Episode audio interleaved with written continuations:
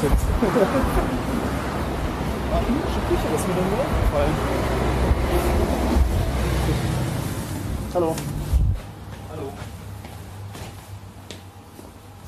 Oh, sogar verschiedene. Cool. Ja, wir müssen also die gleichen nehmen. Ne? Ja, ich weiß. Welche nehmen wir denn? Ähm, Das ist mir egal. stinknormal. Normale Lasagne. Das andere reicht mein Geld, Ja. glaube ich. Ja. Hallo. Eine Lasagne hätte ich gerne. Äh, für mich das gleiche. Gleiche? Ja. Zum Mitnehmen. Zum Mitnehmen? Ja.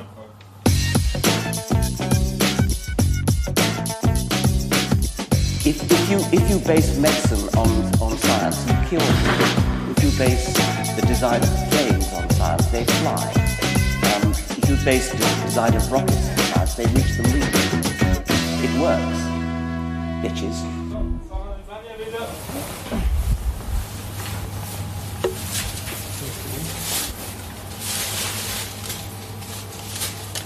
Zusammen? Ja. Jetzt genau, bitte. Danke. Dankeschön. Schön. Tschüss. Ciao.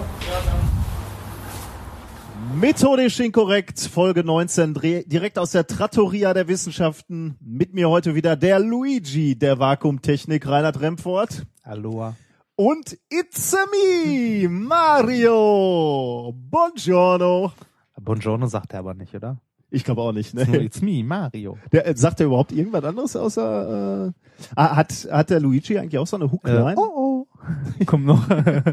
nee, ich glaube, ich weiß ihn nicht, ehrlich gesagt. Da bin ich, ich, ich war ja nie raus. ein großer, ähm, ein großer Spieler äh, von Nintendo, ne? Doch, Ähm, also ja, Mario. Ja, ich hatte Mario keine ich- Konsole, deswegen ja. ist das völlig an mir vorbei. Des, deswegen hat es ja so eine hohe emotionale Bedeutung, äh, Gianna Sisters zu spielen, weil das war ja einfach nur der Rip-Off. Ja, ja. Das haben wir aber auch gespielt. Ah, das war halt meine Möglichkeit. Ähm, das haben wir aber auch schon mal thematisiert hier, ne? Ja, ich glaube schon. Wie läuft's hier bei uns im wunderschönen Institut? Ach, ja, so langsam wird besser. Bei mir ist auch gut. Äh, Ich habe endlich mal wieder ein Paper eingereicht. Ähm, zum Thema Graphen übrigens. Ähm, Oh. Wir haben ja, wie du weißt, Graphen hergestellt in der äh, Plasmaanlage. Und sobald das Paper auch tatsächlich angenommen wurde, denn äh, ja, so läuft's ja, man, man schreibt etwas über seine wissenschaftliche Forschung, reicht es dann ein und dann wird es peer-reviewed, also von den ähm, von Mitwissenschaftlern, die auf einem ähnlichen Gebiet arbeiten, wird es dann be begutachtet, beurteilt. Und wenn die sagen, ist okay, dann, Dann- wird's veröffentlicht. Genau, wenn die sagen, ist okay, dann darf man alle seine Rechte abtreten und Ja, dann wird's veröffentlicht. Ja, sehr schön. Äh, und ähm, genau das in dem Prozess bin ich jetzt oder sind wir jetzt. Wir warten auf die Beurteilung. Wenn es dann äh, positiv beurteilt wird, werde ich das auch mal vorstellen in einer unserer Sendungen, weil schon mehrfach die Frage nach unserer eigenen Forschung kam und was wir denn hier so treiben. Und da haben wir ein bisschen intern darüber diskutiert, wie wir das handhaben wollen, sind dann zu einem Ergebnis gekommen, dass wir immer dann, wenn wir was publizieren oder ähm, einen neuen Forschungsantrag durchbekommen, dass wir dann Mhm. vielleicht ein paar Worte dazu was sa dazu sagen. Ähm, also sobald es publiziert ist, ähm, sagen wir was dazu, genau. Ansonsten hatte ich, äh, letzte Woche hatte ich einen schönen Tag. Äh, da musste ich zwei Vorträge an einem Tag halten. Uh. Da, äh, ja, das war spannend, weil da halt zwei, zwei Projekttreffen an einem Tag waren. Das Tolle war, dass das eine war ähm, etwas anwendungsbezogener bei Ingenieuren und das andere war etwas äh, mehr Grundlagenforschung bei äh, im Wesentlichen Physikern. Ähm, und da spricht man eine andere Sprache. Da musste ich nicht nur das Thema wechseln, das waren nämlich unterschiedliche Themen, ähm, sondern ich musste äh, oder habe auch versucht, die Sprache etwas zu ändern. Du redest ähm, bei beiden Veranstaltungen etwas anders. Wie? Also, Ja, Ingenieure sind schon eher so. Ähm, wofür ist das gut? Ja, oder- genau. Also das geht schon mal mehr so in Anwendungen und ähm, genau. Also Kann man das, das auch. kann äh, man das groß skalieren? ja, genau. ähm, Da kann man auch mal etwas derber formulieren, würde ich Hm. so sagen. Also etwas rustikaler vielleicht. Während man, äh, du weißt es ja selber als Physiker oder als Naturwissenschaftler dann immer so ein bisschen zurückhaltend Genau, vorsichtig Bloß nichts so, Falsches ja. sagen. Also ja, kann, äh, ähm, Könnte sein Kann- in ja, Zukunft vielleicht. Im Prinzip ja. Geht das auch? Ja, im Prinzip ja. Ja. Von daher, ja, das waren äh, zwei schöne, schöne Erlebnisse. Hm. Ja. Ähm, Bei mir ist nichts passiert. das, ich merke schon, deswegen, äh, deswegen Nein, unsere unsere äh, lieben äh, Bachelorstudenten hatten ja jetzt ihre äh, Abschlussvorträge zu ihren Projekten. Das heißt, äh, ich kann jetzt wieder fast ungestört, nicht, dass sie stören würden, ein bisschen vielleicht, ähm, ungestört im Labor arbeiten und meinem eigenen Kram nachgehen. Du hattest mich ja auf diesem schweren Weg äh, äh, begleitet. Ähm, die, dieses ähm, so Studenten, die äh, Forschungsergebnisse aus der eigenen Gruppe vorstellen, ist so ein bisschen anstrengend, muss ich sagen, Ja. weil ähm, äh, man ist dann doch auch nervös, äh, wenn man selber nichts machen kann. Man sitzt ja sozusagen nur als Beurteilender in, im, im Publikum und kann im Grunde genommen nichts machen. Und da schlägt dann wieder der Physiker durch. Wir hatten nämlich Ingenieure, also aus einem Ingenieurstudiengang, und die sind immer sehr mutig bei dem, was sie da so, hier haben wir das gemacht und das ist rausgekommen. Und das so, ja, Wobei ich, also, ich, ich fand es ganz charmant, weil die, Ja. äh, das sind ja auch junge Kerle Ja. und die, äh, die sind halt noch nicht vorsichtig. Ne? Die, die langen Jahre hier an der Universität haben mich vorsichtig gemacht. Nein, aber das fand ich eigentlich ganz charmant. Aber ähm, es ist halt ein bisschen anstrengend, wenn man selbst nichts sagen kann. Ähm, man, fü- ich habe hab danach gesagt, man fühlt sich so ein bisschen wie ein Vater äh, bei der Schul, ähm, Schultheateraufführung. Man sitzt da so und ist ein bisschen nervös, wie sich der Sohn als Baum schlägt. Oder noch, noch schlimmer in diesem Fall, meine Studenten hatten ja sogar eine Sprechrolle. Äh, Noch, noch, als Baum kannst ja Solo-Sprechrollen. ja, ja, stimmt. Ja, schön. Also wir haben, haben viel erlebt. Was wir auch erlebt haben, und zwar heute Mittag, das habt ihr gerade im Intro-Tape gehört, ist, dass wir eine Lasagne gekauft haben. In der äh, Pizzeria, die der Uni am nächsten lag. Genau.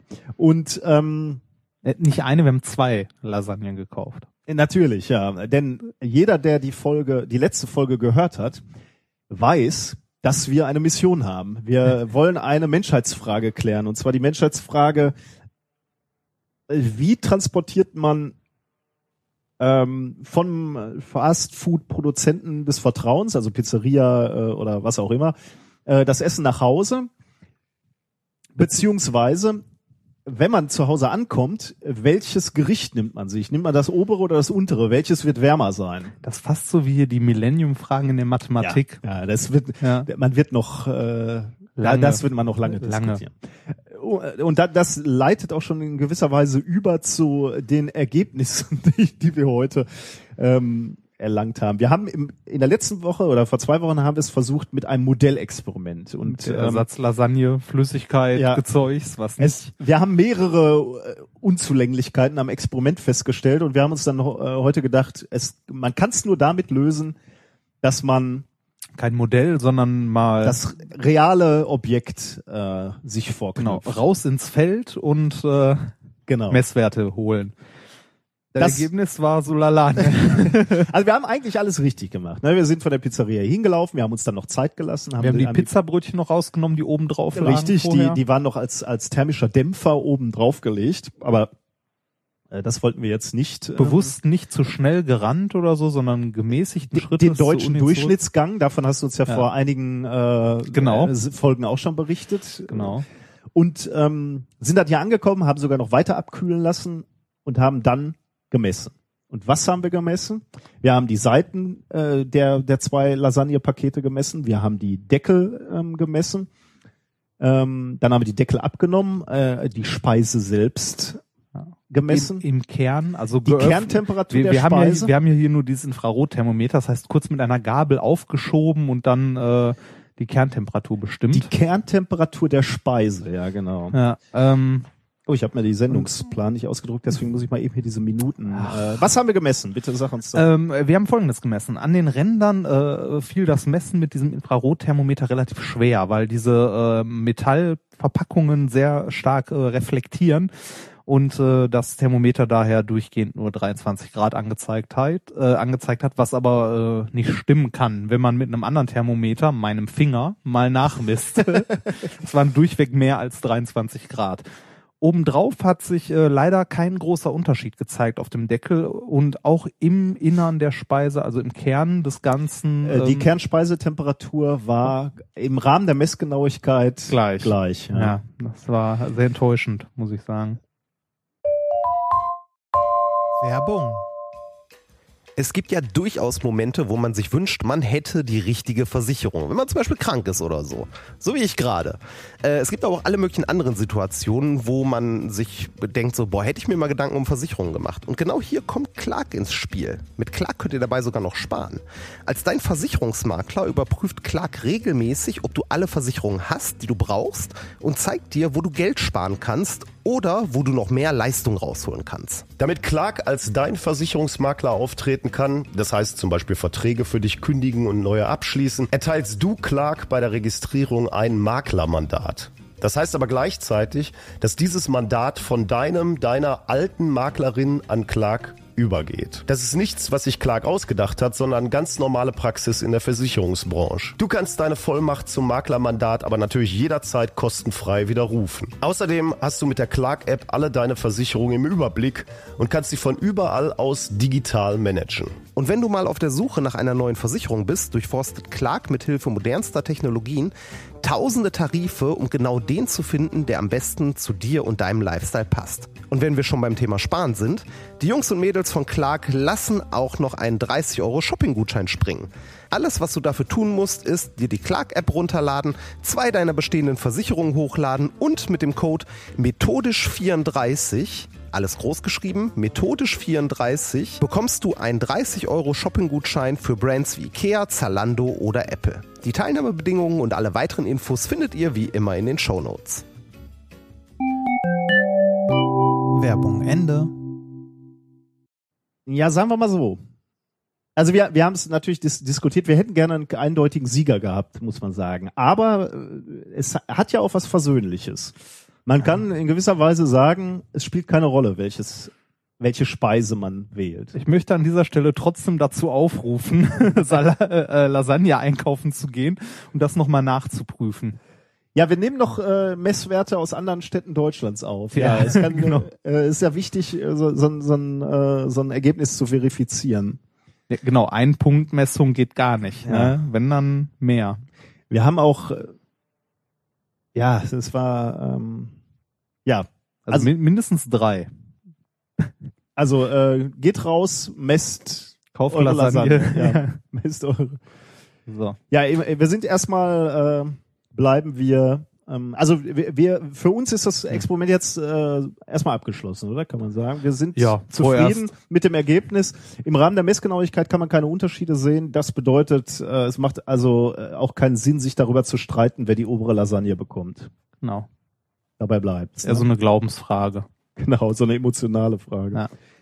Welche Themen haben wir heute? Wissenschaftliche Themen. Ähm, äh, bei mir, äh, ich weiß nicht, du hast meinen. Sendungsplan, weil Ja, du ihn dir muss- nicht ausgedruckt Genau, der muss hast. immer mal wieder Der Herr durch- braucht ja kein Papier mehr. Der Herr hat ja ein iPad. so. Ja, mein Ähm, erstes Thema ähm, wird lauten äh, Kugelblitzableiter. Kugelblitzableiter. Wir schauen mal, was es damit auf Hm. sich hat. Okay. Äh, Thema zwei. Facebook ist die Pest. Gut, das wissen wir. Ja, ja. Das heißt, ich weiß das ehrlich gesagt nicht, weil ich ja nicht bei Facebook ja nicht bin. da, ne? Aber du, Ja. da, da werde ich bestimmt heute ganz viel. Der alte Mann wird Da- heute ganz viel lernen über. Ja, du bist äh, schuld am Untergang von Facebook. Warum? das erkläre das erklär ich dir später. weil ich nicht nachrück, weil weil ihr neue. das, neue das, Facebook- das kommt, Ja, ich das kommt gespannt. später. Ehrlich, ich bin Ja, schuld. ja, ja. Alleine oder so so Kreaturen wie ich. So Kreaturen wie du. Ich freue mich schon. Aber du im äh, explizit natürlich, auch. Das, Natürlich. Äh, das wissenschaftliche Thema Nummer drei lautet satt durch Echoortung. aha. okay. Und äh, Thema Nummer vier. Oh, guck mal, ein Weltrekord.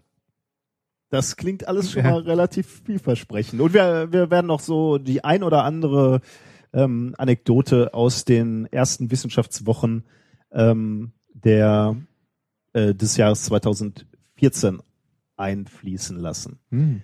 Ähm, was mir eingefallen ist, äh, wo wir über 2013 sprechen, wie ist eigentlich der Tattoo-Contest ausgegangen? Wir hatten doch äh, uns, äh, wir hatten doch mal ausgelobt, dass ähm, So für den Arm, ne? mh, du wolltest, es, es wird wahrscheinlich eher das Bein werden, weil auf dem Arm kommt jetzt noch da, wo Platz ist, das vom äh, hier Science Slam ah, Meisterschaft. ja. Ein Gehirn und äh, zwei Boxhandschuhe. Vom lieben Tim Hirn, so heißt mein Tätowierer. Ehrlich? Ja, ernsthaft. Also einer aus dem Studio. Und du hast ihm schon gesagt, Ja, ich äh, hab du dem- sollst ihm Hirn. Ja, ja, ich habe dem Tim gesagt, Tim, ich will ein Hirn von dir. fand ich sehr schön. Er Ähm, fand das auch witzig. er fand das oder? auch sehr witzig, ja. Ähm, und äh, von dem anderen habe ich äh, ein äh, paar Vorschläge bekommen, äh, sowohl über Facebook als auch per E-Mail und so weiter. Wirst du da noch eine Auswahl? Hast du schon was? Äh, Äh, ja, ich muss mal gucken. Es waren insgesamt nicht so viele. Insgesamt glaube ich drei Stück oder so. immerhin. Also das äh, hält sich in Grenzen. Ja, das bin ich. Ach, ich hab's. Ja, irgendwas muss ich doch immer vergessen. Diesmal war es mein Handy. Tja. Ich würde ja sagen, kannst du rausschneiden, aber da will ich schneiden. ja. Nein, wir, wir senden in all unserer Unprofessionalität. Ja. Und So, also du aus. entscheidest dich aus diesen drei äh, Vorschlägen, ja, entscheidest du dich für, für, eins, und dann. Hast du dich schon entschieden oder wirst du? N- nee, nicht so direkt. Okay. Also wie Ja. gesagt, ich habe die noch zu Hause, aber trotzdem äh, freue ich mich über jede Zusendung. Na, und, absolut, Äh, ja. Ich würde, ähm, also ich weiß nicht, wir hatten intern schon drüber gesprochen, aber ich glaube Ja. noch nicht äh, nach außen. Äh, wir loben für den Sieger, loben wir eine ähm, Minkorrekt-Tasse Tasse. aus. Ja, ne? Wir haben ja genau. noch Tassen. Ähm, Gibt's eine, Post. eine geht's dann schon mal, geht dann schon mal raus aus an den Sieger oder die Siegerin. Aber wir wissen, du, du wirst uns zeitnah Bescheid Genau. geben und dann äh, verschicken wir eine unserer Tassen. Leider, also wir wissen noch nicht genau, was wir mit den anderen Tassen haben. Dann haben wir noch zwei. Ähm, wir werden aber im Laufe des Ja- Jahres ähm, sicherlich noch mal das ein oder andere Mal eure Hilfe brauchen für irgendwas. Und dann werden wir äh, auch da wieder die Reste, eine die noch über sind. äh, unters Volk bringen. Ja, genau. Ja. Gut. Ähm, du hältst uns auf dem Laufenden, was Ja, äh, natürlich. Ja, ich brauche ja auch erstmal noch einen Termin. Ne? Meinen letzten habe ich ja abgesagt, weil ich da äh, Mediziner betreut habe. Äh, ja, Mittags, Alles, alles für die Forschung. Genau, alles für die Forschung. So. Es ist in der letzten Woche noch etwas ganz Tolles passiert. Davon Oh ja. hast du sicherlich was mitbekommen. Natürlich habe ich davon was mitbekommen. Ja- Good morning, Rosetta. Rosetta ist aufgewacht. Ja, nach einem langen Schlaf hat's funktioniert. Ich habe davon, ich habe nur mitbekommen, dass sie auf, äh, dass I- es aufwacht, aber ob das gut funktioniert hat und so, davon habe ich nichts mitbekommen. In der Tat, 31 Monate quasi Winterschlaf, Mhm. ne, wenn man so will. Ähm, äh, Winterschlaf einfach aus dem Grund, ähm, ist eine der äh, ersten Sonden, die äh, tatsächlich komplett auf, ähm, auf Solarenergie, also Oh. auf Photovoltaik setzt, ähm, was natürlich in, in Sonnennähe gut funktioniert. Sobald du aber sehr weit weg bist äh, von der Sonne, wird es natürlich etwas äh, schwieriger. Und da ähm, die, die Flugroute quasi von, von Rosetta so aussieht, dass man erstmal so ins äußere Sonnensystem fliegt, so um bis, bis raus zum Jupiter, um dann wieder so zurück einzuschwenken quasi in Richtung Sonne und, und da auf dem Weg zur Mhm. Wollt- Sonne wieder den, den, den Kometen einholt. Ich wollte gerade fragen, warum haben die das Ding so viel vorher gestartet, wenn die da, aber das um den Kometen einzuholen, also um Schwung zu holen quasi, ja, oder? das ist, das ist ganz äh, spannend. Das ist schön, dass du, äh, dass du fragst. Ich zeig dir mal hier. Äh, Weil ich meine, wird ja so keiner drauf kommen, ne? Ich würde jetzt auch nicht sagen, äh, lass mal irgendwas bauen, was in, äh, äh, wie viele Jahre waren das jetzt? Zehn? Äh, der, der wird insgesamt, glaube ich, zwölf oder 14 Jahre unterwegs sein, aber der ist jetzt etwa, also gestartet, glaube ich, ähm, 2004, wenn ich mich nicht täusche. Ne? Ich meine, versuch mal jetzt die Finanzierung für ein Projekt in zehn Jahren zu bekommen. Äh, das stimmt. Alles, ja. was über eine Legislaturperiode herausgeht, wird schwer. Ja, da hast du recht. Ähm, weißt du, wie, äh, wie, so ein, äh, wie so eine Sonde wie ähm, Rosetta quasi, was der Antrieb ist oder was, was hauptsächlich als Antrieb genutzt wird? Ich tipp mal auf ein Ionentriebwerk. nee, also, Schade. ähm, also was, was der Hauptfaktor ist und deswegen dauert es so so, lange, das ist meinst du. Schwung holen eben. Gravitation. Genau, ja. Ah, Ähm, okay. Na, ich habe jetzt gedacht zum, okay. Und hier ist, ein, hier ist ein ganz tolles Video, äh, was ich dir zeigen möchte, ähm, von der ESA. Äh, da sieht man die Flugroute sehr schön Hm. vom, äh, äh, von, von, von Rosetta. Wir verlinken dieses Video auch, weil das ist ganz, ganz interessant äh, zu sehen, ähm, also wie, fast wie umständlich der Weg ist quasi, Mhm. ne? also um, um, um diesen Kometen einzuholen. Wir starten halt auf der Erde ähm, Ach und äh, fliegen dann erstmal entfernen uns ein klein bisschen äh, von der Erde, um dann nach einem Umlauf der Erde wieder an der Erde vorbeizufliegen, um wieder ein bisschen Schwung zu holen, eben Mhm. im Gravitationsfeld. Dann gibt's die erste Annäherung an den Mars. Das war am 25. Februar. Äh, wann hast du jetzt gesehen? Wann? 2005 nee, habe ich nicht. vermutlich? Dann nee, könnte auch später gewesen sein. Ähm, es 2007. äh, sind wir wieder an der Erde, holen wir wieder Mhm. an der Erde Schwung. Äh, jetzt geht's schon etwas weiter raus. Da, da wurden dann schon äh, spannende Bilder aufgenommen von dem ersten Asteroiden. Stein hieß er, glaube ich. Ähm, Jetzt fliegen wir wieder an der Erde vorbei. Also Mhm. erstmal wieder raus aus dem, äh, Wahnsinn. äh, ein bisschen weg von der äh, Sonne, wieder zurück ähm, zur Erde. Dann Asteroid Lutetia. Das hat ein bisschen was von so Spirograph, ne? Ja, das stimmt, ja.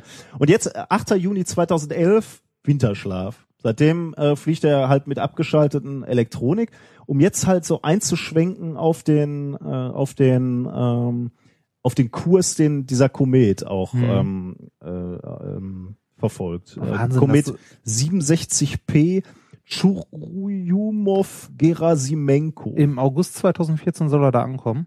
Ja, das, das ist spannend, weil, also ich meine, jetzt ähm, Das ist faszinierend. also ist ja schon hochkomplex. Ne? also das so siehst- zu berechnen ist ja, schon Hammer. Wahnsinn, also ja.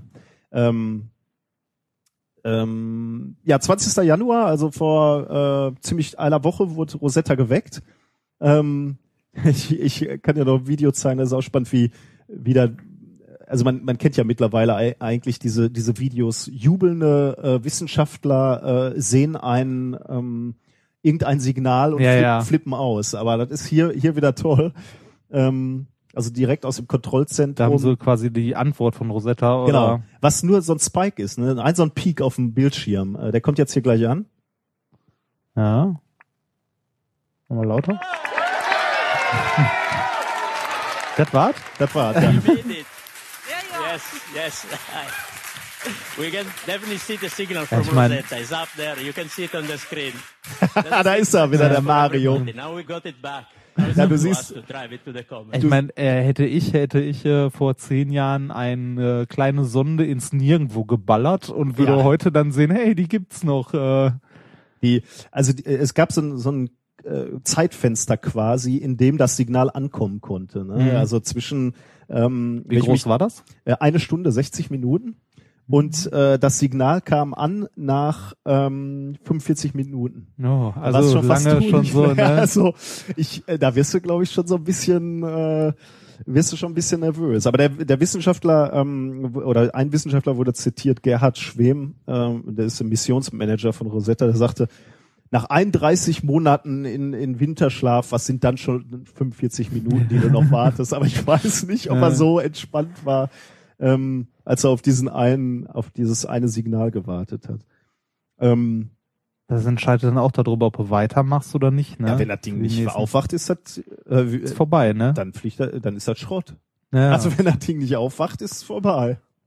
wie, und- wie, haben die das, also ist das mit einem Signal oder nach einer Zeit automatisch? Ich glaube, die oder? haben, äh, die haben ein Signal, wenn ich mich nicht täusche, haben sie es hingeschickt. Ah. Ja. Aber ähm, ehrlich gesagt weiß ich nicht Hm. so genau.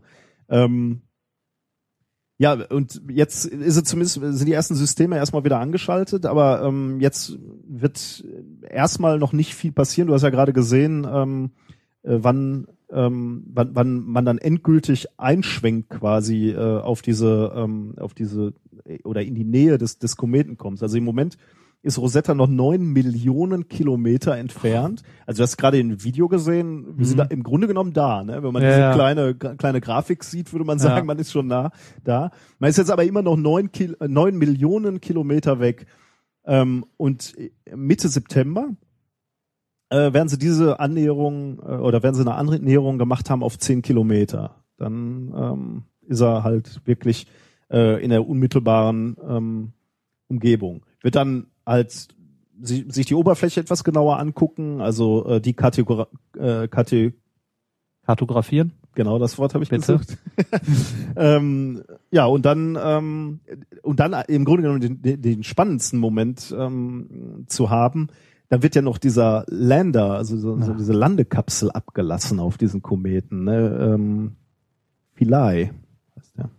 Hm. Das wird, äh, das wird dann natürlich spannend. Der soll sich nämlich fest an, an quasi an der Oberfläche verhaken und soll da dann Messungen machen von der Oberfläche, während ähm, während der Komet um die Sonne fliegt. Ah, Weil da passieren also natürlich spannende Sachen. Der, der, Space Taxi. der erhitzt sich Ne? ja dann, Oder? ähm, da verdampft dann Material und dieses Material wird dann verdampft.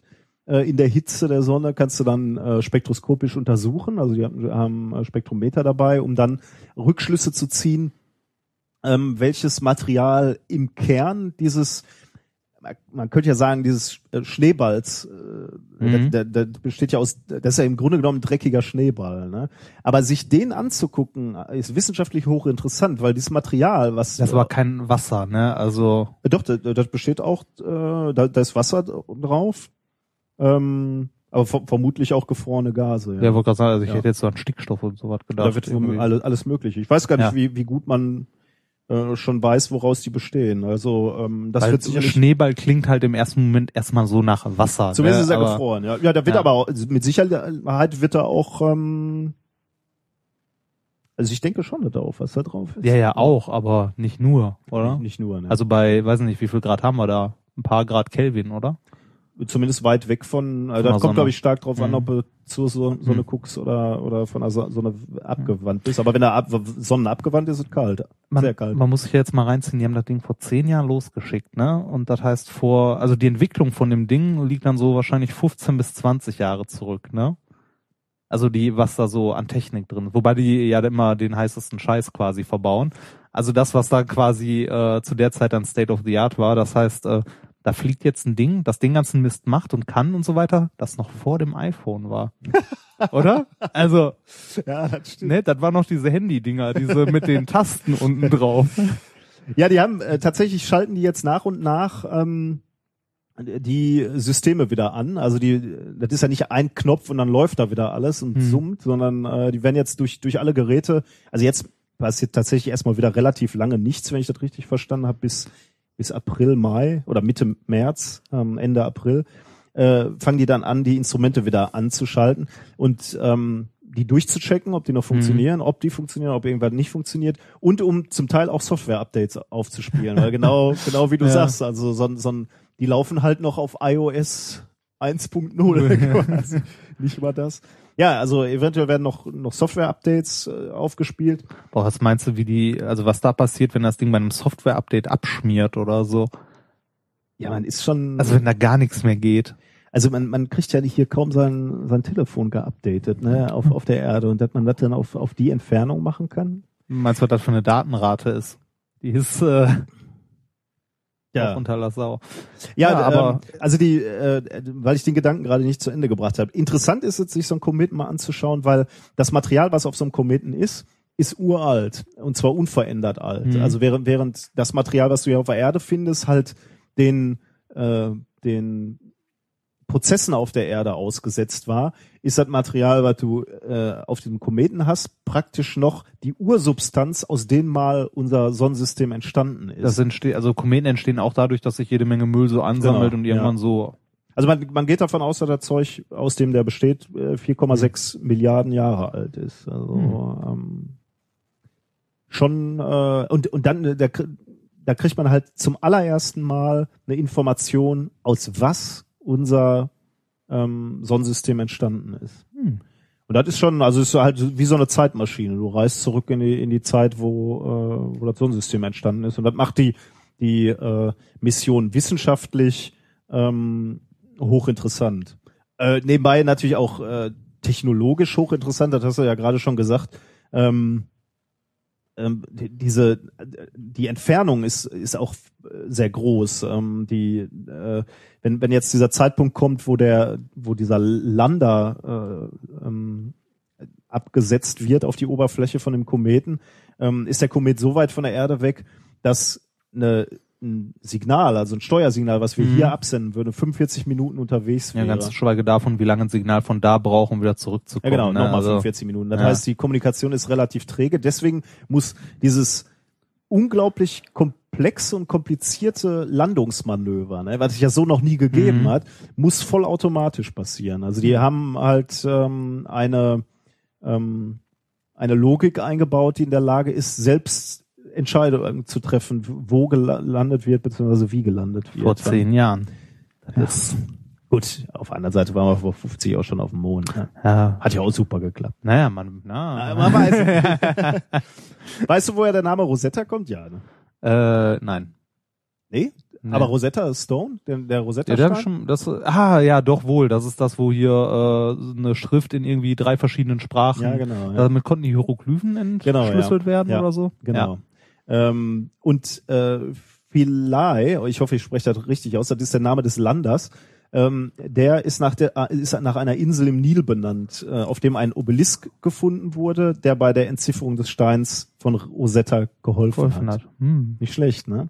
Aber Wissenschaftler sind natürlich noch ein bisschen nerdiger. Was noch? Ähm, die, die Sonde, also Rosetta, hat noch eine sogenannte, also den Prototypen einer sogenannten Ro Rosetta Disk, Rosetta Disk ähm, dabei. Äh, das ist ein fünf Zentimeter große Scheibe aus einer Nickellegierung. Entschuldigung, auf der etwa 15.000 Seiten Text mit Informationen über 2.500 Sprachen eingeätzt sind. Man hat also im Andenken an diesen äh, Stein quasi nochmal so eine Kopie davon in digitaler, neuer Form mit auf äh, Rosetta draufgehauen. Ja, genau. Aber ähm, nicht nur aus Jux und Dollerei, ne, wenn man sagt, äh, Rosetta äh, oder der Stein war so toll und jetzt haben wir so eine Sonde, die heißt so, dann machen wir es wieder. Soll das so wie die Voyager-Geschichte sein? Ja, das hat tatsächlich auch einen, äh, einen wissenschaftlichen Hintergrund. Ähm, ich kenne jetzt dummerweise nicht die Zahlen, aber ähm, äh, Sprachen sind ja extrem schnelllebig. Ne? Also ich weiß, es gibt so so Abschätzungen, wo man sagt, in 100 Jahren sind äh, so und so viel Prozent der jetzt gesprochenen Sprachen weg. Äh, Es sei denn, man wird gezwungen, sie in der Schule noch zu lernen. du sprichst aus Leid. ja, Leidiger ja leidige, sehr leidige Erfahrung. Ähm, also ich meine, selbst Deutsch ist ja ständigem Wandel äh, unterworfen. Ne? Also selbst die Sprache, die wir jetzt gerade sprechen, wird halt in 100 Jahren so nicht mehr gesprochen. Da brauchst keine 100 Jahre warten, Ja, da reichen 30. Wenn ich die Ki- Kinder heute in der Bahn, äh, Babo. ja, das, Das Jugendwort des Jahres. Das erste, Ja. was ich nachschlagen musste, weil ich es nicht mehr verstanden ich kann das auch nicht. Der Babo. Ja, Ja, das ist halt der ich bin Babo, hier ne? dein Babo. Du könntest Ja. mich mal ruhig jeden Morgen mit Hallo Babo. Ja. Bibo und Babo. Ähm, ja, ich glaube, das. Und deshalb äh, hat man die draufgepackt. Also, hä? Ja, also nein, nein, also es gibt ein Projekt äh, Rosetta Disk, wo man genau das macht. Man will auf eine Scheibe Ah. alle Sprachen, die es gibt, machen. Äh, die soll dann äh, eingelagert werden quasi äh, auf der Erde. Ähm, in diesem Fall ist es natürlich eher ein Gag, dass man das mit, Hm, mit auf okay. Reise geschickt hat. Wegen dem Namen quasi. Ja. So, okay. Ja, ist, ist wie gesagt auch, glaube ich, der Prototyp ist, glaube ich, noch gar nicht die endgültige Version der, äh, der Rosetta Disk. Ich weiß auch ehrlich gesagt gar nicht, ob es mal eine endgültige geben soll oder ob die auch immer mal wieder äh, dann neu aufgelegt wird, Hm. weil 100 Jahre später sind ja auch schon wieder andere Sprachen. Ganz zu schweigen davon, dass die nach 100 Jahren keiner mehr entziffern kann, weil es keine Geräte mehr gibt, um die zu lesen. Die sind da ta- tatsächlich ähm, In mikroskopischer Größe Ah. eingeätzt. Ähm, Hm. Tja. Nett. Wäre wär auch irgendwie witzig, wenn man die dann in ein paar hu- hundert Jahren dann wieder Wiederholt und äh, sich mal anguckt. und, und sagt, danke, dass hier Ja. auf so vielen Sprachen das abgelegt wurde. Bestimmt. Sollen wir mal ein ähm, Fläschchen Bier öffnen? Ja, äh, sehr gern. Äh, Bier der heutigen Sendung, Peters Kölsch äh, von unserem äh, Paket letztens. Genau. also Thomas. diesmal kein Bier, diesmal gibt's Kölsch. Genau. Äh, während du das Bier öffnest, ähm, kann ich auch schon mal zum nächsten Thema überleiten. Ja. Ähm, wir haben eine Zuhörerfrage Prost. bekommen. Wir haben eine Zuhörerfrage ja. Ja. äh, Frage bekommen. Ach genau, ja, genau. Die hast du Ähm, ein bisschen recherchiert, ne? Ähm, ja, recherchiert ist so eine Sache. Ich habe vor allem gerechnet, aber Ah. äh, also die Zuhörerfrage kam von Max und der hat uns gefragt, ich lese sie mal vor, man stelle sich vor, der Mond hätte die doppelte Entfernung zur Erde und die Größe beziehungsweise äh, der Radius des Mondes wäre doppelt so groß wie normal. Würde man auf der Erde einen Unterschied merken? Ändert sich mit dem Radius auch die Masse? Also, Eine Spitzfindigkeit. Ich, äh, ich war davon ausgegangen, wir haben Nein, oder? Ja, ich bin davon ausgegangen. Ach so, Also wir, wir können, äh, pass Okay. auf, wir machen das so. Ja. Wir, wir betrachten einfach mal beide Fälle. Ja. Ja, ist Jetzt wird er mutig. genau. ja. Ähm, also ich finde die Frage ganz toll, weil ähm, das, was die Frage impliziert, ist ja eine spannende Vorstellung. Ähm, und wäre dann auch mal wieder, äh, wäre auch sowas für, für so Verschwörungstheoretiker, ne? Woher wissen wir denn überhaupt, ob der Mond da ist? Vielleicht ist er auch doppelt so weit weg, aber doppelt so groß, groß. ne? Dann Richtig. würde man ja keinen Unterschied mehr. Richtig. Ich Ähm, meine, wenn die Sonne schon kalt ist, ne, dann Ah, das ist nämlich das, was natürlich diese Frage impliziert. Der Mond würde dann ja am Himmel genauso groß aussehen. ja. Ähm, gibt's irgendwelche Hinweise, dass wir merken könnten, ähm, dass, äh, dass sich was geändert hat quasi? Ähm, äh, das erste, was, was ich mir gegriffen habe quasi, äh, also die, die erste Formel, die ich in die Hand nehmen musste, denn da, da, da muss ich mich für entschuldigen, ganz ohne Formeln geht's in diesem Fall nicht. Wir müssen uns mal ein bisschen Ja. an, an physikalische Formeln wagen, aber ich äh, verspreche, wir halten's, ähm, wir halten's ganz leicht. Ähm, das erste, was man sich angucken kann in dem Zusammenhang, ist die Gravitationskraft. Wie ändert sich das äh, oder wie ändert sich die ähm, äh, die Gravitationskraft, wenn die beiden Objekte doppelt so weit voneinander entfernt sind? Ähm, Newtonsche Gravitationsgesetz besagt, die Kraft, also die Gravitation, ist gleich ähm, der Gravitationskonstante, das vergessen wir mal gleich, mal dem äh, Masse der Erde, mal Masse des Mondes, geteilt durch den Abstand zum Quadrat. Ja. Das heißt, jetzt komm- kommen wir zu deinem Anwalt gerade zurück, der mir ganz gut gefallen äh, hat. Ähm, nehmen wir einfach mal an, erstmal der Mond bleibt gleich groß. Äh, ne, er bleibt nicht gleich groß, er ist größer, aber die Masse bleibt gleich. Ja. Dann sieht man halt, die Größe spielt hier gar keine Rolle. Das Einzige, was eine Rolle spielt, ist die Masse in dieser Formel. Und der Abstand. Und der Abstand natürlich, genau. Also wir sagen mal, die Masse bleibt gleich, aber der Abstand wird doppelt so groß. Man muss da aber auch noch sagen, dass in der Formel auch noch ein paar äh, Annahmen drin stecken, ne, die jetzt so explizit noch nicht erwähnt wurden, die aber in der Formel implizit drin sind. Sowas wie, äh, dass äh, man sich Massenpunkte anguckt. Weil sonst wird es schwer, einen Radius äh, sich anzugucken, also einen Abstand. Das stimmt, ja. Das also man geht immer davon Formel mit aus, äh, also in der Formel geht man davon aus, dass die Massen im, in einem Punkt Genau. konzentriert Ja, sind. Massenpunkte quasi, halt. Ja. Ähm, Ist halt ein vereinfachtes Modell immer, ne? Sonst müsste man anfangen hier zu integrieren über die Masseverteilung, bla bla. der, der feine Herr will Ja. sich wichtig tun. Na, also, den Mist, den Mist habe ich vor, äh, ich glaube, nein, den Mist ist falsch, aber genau das habe ich vor äh, drei, vier Sprichst du Wochen. mit dem guten Isaac? das habe ich vor drei, vier Wochen äh, den Medizinern erklärt. ah, schön. Daher. Gut, dann ist es für dich keine Überraschung. Also wir sagen, der Mond behält die gleiche Masse, ist nur doppelt so groß, also ist in gewisser Weise so ein bisschen aufgebläht. Hm. Dann ändert sich nichts außer der Abstand. Wir haben gesagt, der Abstand wird doppelt so groß. Doppelt so groß zum Quadrat heißt, die Gravitation, also zwei zum Quadrat ist vier, also ein Viertel. Das heißt, die Gravitation ist nur noch ein Viertel im doppelten Abstand. Mhm. Ähm, das gilt übrigens natürlich für alles. Sonne, Mond, Apfel, egal, äh, also Apfel, weil Newton. Ähm, wenn, du, wenn du doppelt so weit weg bist von, äh, von, de, von, dem, von der Erde, erfährst du nur noch ein Viertel der Anziehungskraft. Mhm. Vorausgesetzt, du änderst deine Masse nicht. Mhm. Ich bin jetzt mal davon ausgegangen, ähm, dass der gute Max aber nicht nur meinte, dass der Mond doppelt so groß aussieht, sondern nicht nur, ähm, also ja, so, sondern zusätzlich auch noch ähm, die gleiche Dichte behält quasi. Er ist Mhm. halt, hat einen doppelten Radius, ist aber eben auch mit mehr Steinen gefüllt. Okay, kann, ja. kann man das so sagen, der Mond? Ah, kein, kein hohler Mond. genau, kein hohler Mond. Da kann man natürlich schon wieder Kritik sich einheimsen für. Ähm, genau, äh, kein hohler Mond. Das heißt, man, ähm, man muss sich angucken, wie sich, wie sich die Masse des Mondes verändert, wenn man den Radius vergrößert. Ähm, Masse würde man errechnen, Dichte mal Volumen. Mhm. Ähm, und das Volumen des Mondes, also Dichte bleibt auch gleich, haben wir gesagt. Das Volumen äh, eines Kugels, einer Kugel, äh, bin ich jetzt mal von ausgegangen, errechnet sich vier Drittel mal Pi mal R hoch drei. Genau.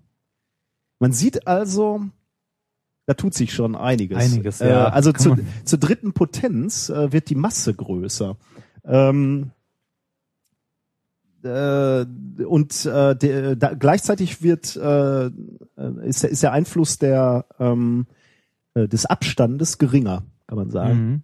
Kannst du mir folgen? Ja, noch kann ich dir folgen. Das heißt, also wenn man das jetzt mal einsetzen würde, würde man feststellen, dass wenn wir davon ausgehen, dass der Mond doppelt so groß ist Mhm.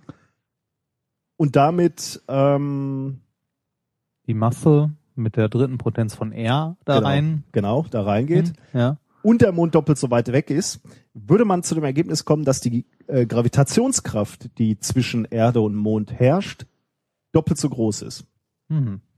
Als Also, jetzt. als Ja. jetzt, ja. Könnte man also sagen, okay, doppelte Anziehungskraft, do- doppelte Gravitation, da wird man sicherlich dann einen Effekt merken. Wo merkt man zum Beispiel einen schönen Effekt äh, der Gravitation auf der Erde? Äh, wenn ein Apfel vom Baum fällt. Ja, okay, da merkst du aber nicht den, äh, also ich, ich meinte jetzt schon explizit äh, die Gravitation zwischen Mond und Erde. Das Schöne ist, ich weiß, worauf du hinaus willst. Ähm, Umlaufzeit vom Mond? Nein, die auch nicht. Ähm, äh, was denn noch? Ähm, Ebbe und Flut. Die Gezeiten. Ja. ja. Und jetzt äh, ist, ist es tatsächlich, ähm, könnte man also annehmen, die Gravitationskraft ist größer. Ähm, das sollte ein Auswirkungen auf die Gezeitenkräfte haben. Also wir sollten mehr äh, oder höhere Flut haben oder ähm, extremere Gezeiten, sagen wir mal Ja. so. Äh, ich muss äh, eingestehen, aber das können wir in unserem Alter und mit, mit unseren Abschlüssen kann man sich auch mal was eingestehen, dass man was nicht wusste. Ähm, ich wusste nicht, dass die Gezeitenkraft etwas anderes ist als die Gravitationskraft. Ich hätte jetzt gedacht, dass die ziemlich direkt von der Gravitationskraft abhängt. Ja, könnte, könnte, also würde ich so in erster, in erster Annahme auch sagen, aber da wir da vorhin schon mal kurz drüber gesprochen haben und wenn man genauer drüber nachdenkt, wenn man von Gezeiten spricht, äh, schiebt man ja Wasser durch die Gegend, ne? Und dann ist die Masse nicht mehr punktförmig. Ja, genau. Die Masse ist nicht mehr pu punktförmig. Ähm, und Also äh, die, das, das die hat, Näherung versagt dann auch schlicht und Genau, einfach. die Näherung versagt insofern, als dass wir jetzt das Problem haben, wir haben einen Mond und eine Erde und die ziehen sich gegenseitig an. Und wir haben jetzt, wenn man sich nur die Erde anguckt, dann sieht man, ähm, dass die Seite der Erde, die dem Mond zugewandt ist, näher am Mond ist, als die, die dem Mond abgewandt ist. Äh, Das heißt, du hast, du betrachtest zwei unterschiedliche Punkte in diesem Gravitationsfeld und, und das eine, der eine Punkt, der der näher am Mond ist, wird eine stärkere Gravitations, also eine stärkere Anziehungskraft spüren als der Punkt, der weiter weg ist vom Mond. Äh, Und genau dieser Unterschied, also dieser Abstand zwischen ähm, zwischen äh, der der Mond zugewandten und Mond abgewandten Seite hat einen erheblichen Einfluss auf ähm, die Gezeitenkräfte.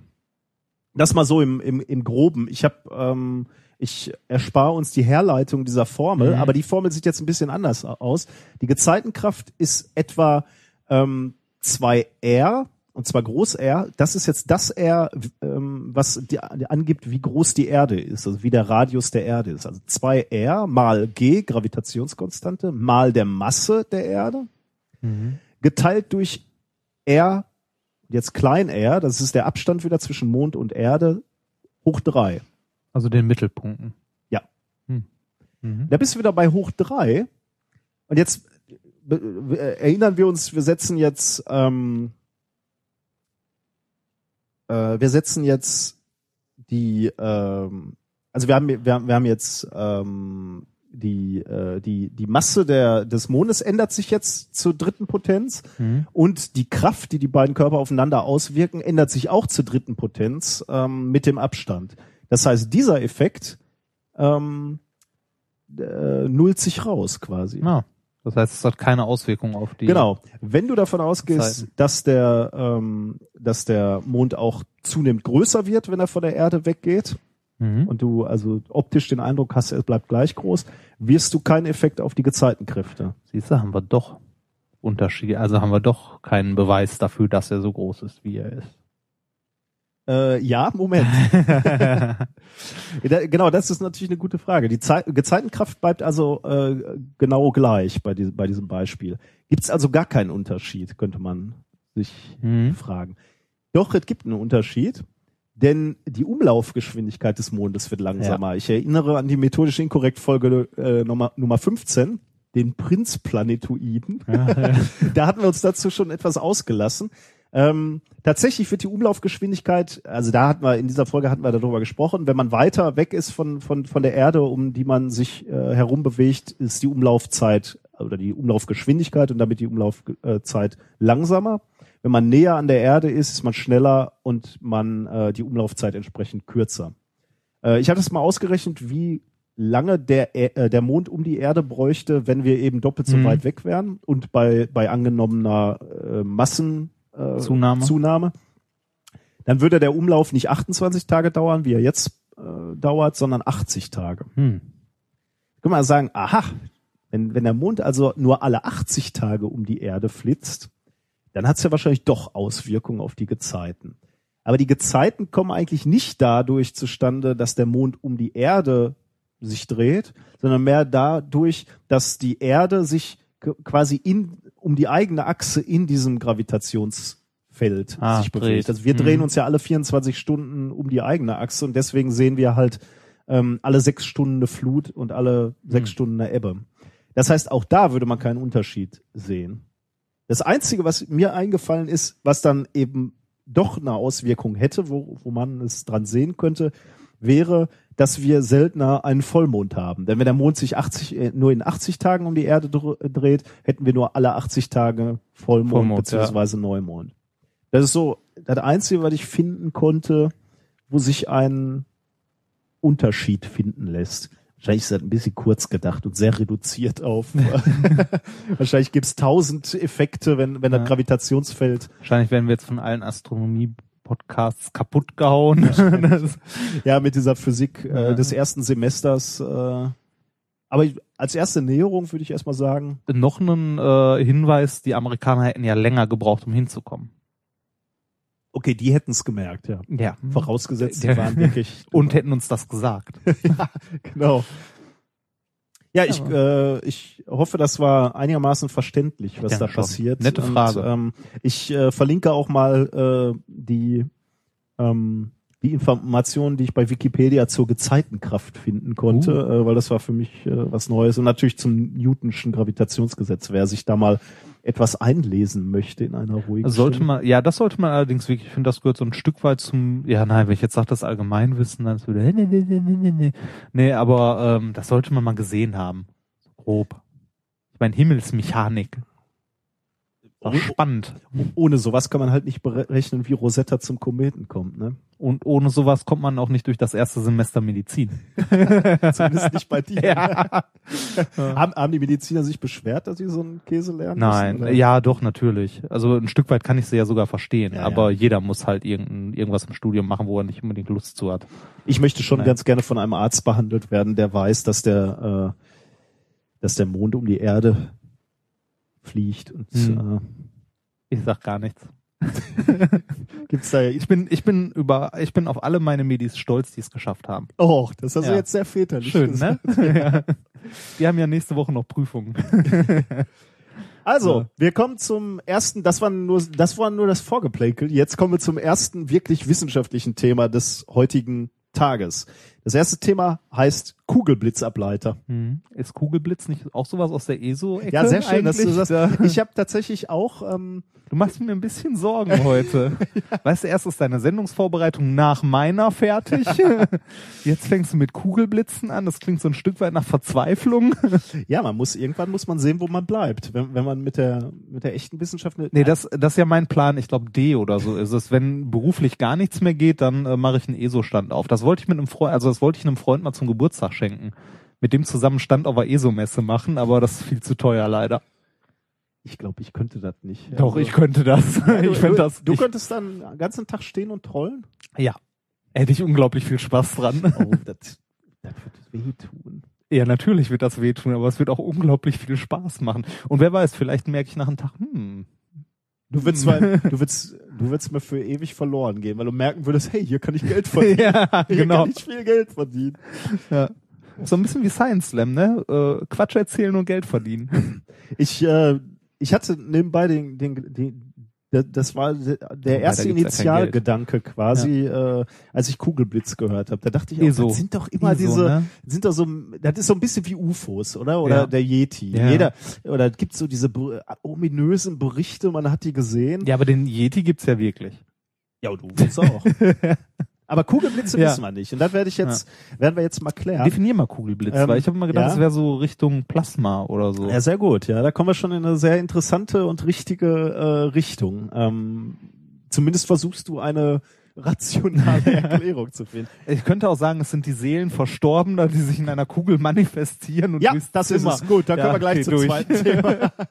Okay, Thema Nummer zwei ist, ähm, ja, tatsächlich Experten, aber vor allem auch Laien, ähm, welch, von welchen Experten reden wir? sammeln, sammeln schon seit, seit vielen, vielen Jahren äh, Augenzeugenberichte, Jahrzehnten und Jahrhunderten eigentlich, Augenzeugenberichten ähm, zu, zu diesen Kugelblitzen. Ähm, Das ist eine seltene Erscheinung, aber wenn, wenn sie beobachtet wurde, eigentlich immer im Freien, manchmal auch in geschlossenen Räumen, überwiegend äh, in Bodennähe.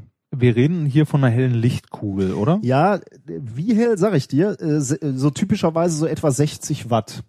Ach, das kann man. Ah, Ja, also so. äh, das, das ist ja mal grob geschätzt. Ne?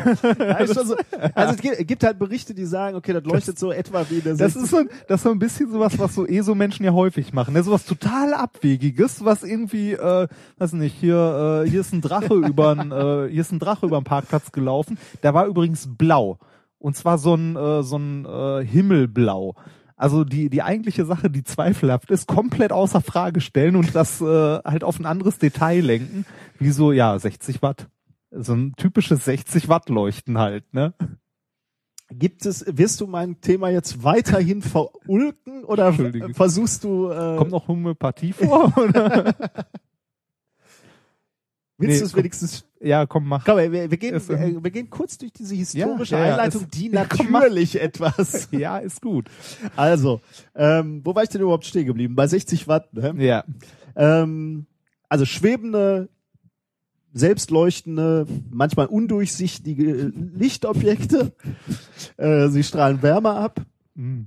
wurden in unterschiedlichen Farben und Größen beschrieben, meistens sphärisch, äh, manchmal stabförmig, eiförmig, manchmal klein wie ein Golfball, manchmal groß wie ein Basketball. Farben rot, orange, gelb, also sehr unterschiedliche Farben. Ähm, zur Helligkeit habe ich gerade schon einen vernünftigen Wert genannt, deswegen Mhm. verschweige ich das. jetzt. Ähm, sie bewegen sich einige Sekunden schwebend in der Luft. Wurde beobachtet, da, da können wir gleich nochmal drüber diskutieren, dass sie äh, durch Glasscheiben oder dünne Me- Metallbleche gewandert sind, ohne Spuren zu hinterlassen. Und nach meistens, oder spätestens kann man sagen, nach spätestens zehn Sekunden ist der Spuk vorbei und der Kugelblitz verschwindet wieder. Farbige, also farbige Kugeln leuchten, so 60 Watt, häufig in Bodennähe und meistens draußen. Häufig hinter einem Pferd mit einem Mann mit einem langen, äh, mit einem langen Mantel. Äh, Hä? und drumherum stehen Leute, die Brezel verkaufen. genau. Häufig im November. ja, genau. Ja, das, ich wollte mich jetzt nicht outen. Ich hätte nicht gewusst, wann St. Martin ist. Ich, ich glaube, ist, oder? Ich habe keine Ahnung. Rote, grüne, Ja. gelbe, blaue. Ja. Okay, ja, ich muss, ich muss, um jetzt mal äh, wieder äh, ernst zu bleiben. Äh, Ja, ich das, bin- ähm, das, das klingt ja Du jetzt. torpedierst mir hier mein, mein ja, Thema. entschuldige, kannst du ja gleich auch machen. Ähm, das klingt alles schon sehr äh, weit hergeholt, Ich oder? habe ich hab tatsächlich dann mal so ein bisschen nachrecherchiert, welche Erklärung, also extra mal, welche, Was- welche was- abstrusen Erklärungen es dafür gibt. Ne? Was sagt Du, find, Wikipedia? du findest alles. Äh, also nicht in der Wikipedia, Okay. aber äh, auf, auf einschlägigen äh, Idiotenseiten, sagen wir mal. bitte. Du findest Erklärungen, kl äh, äh, kleine schwarze Löcher. Keine Kleine Ahnung, schwarze Löcher, ja, die hell leuchten. äh, keine Ahnung, Ja.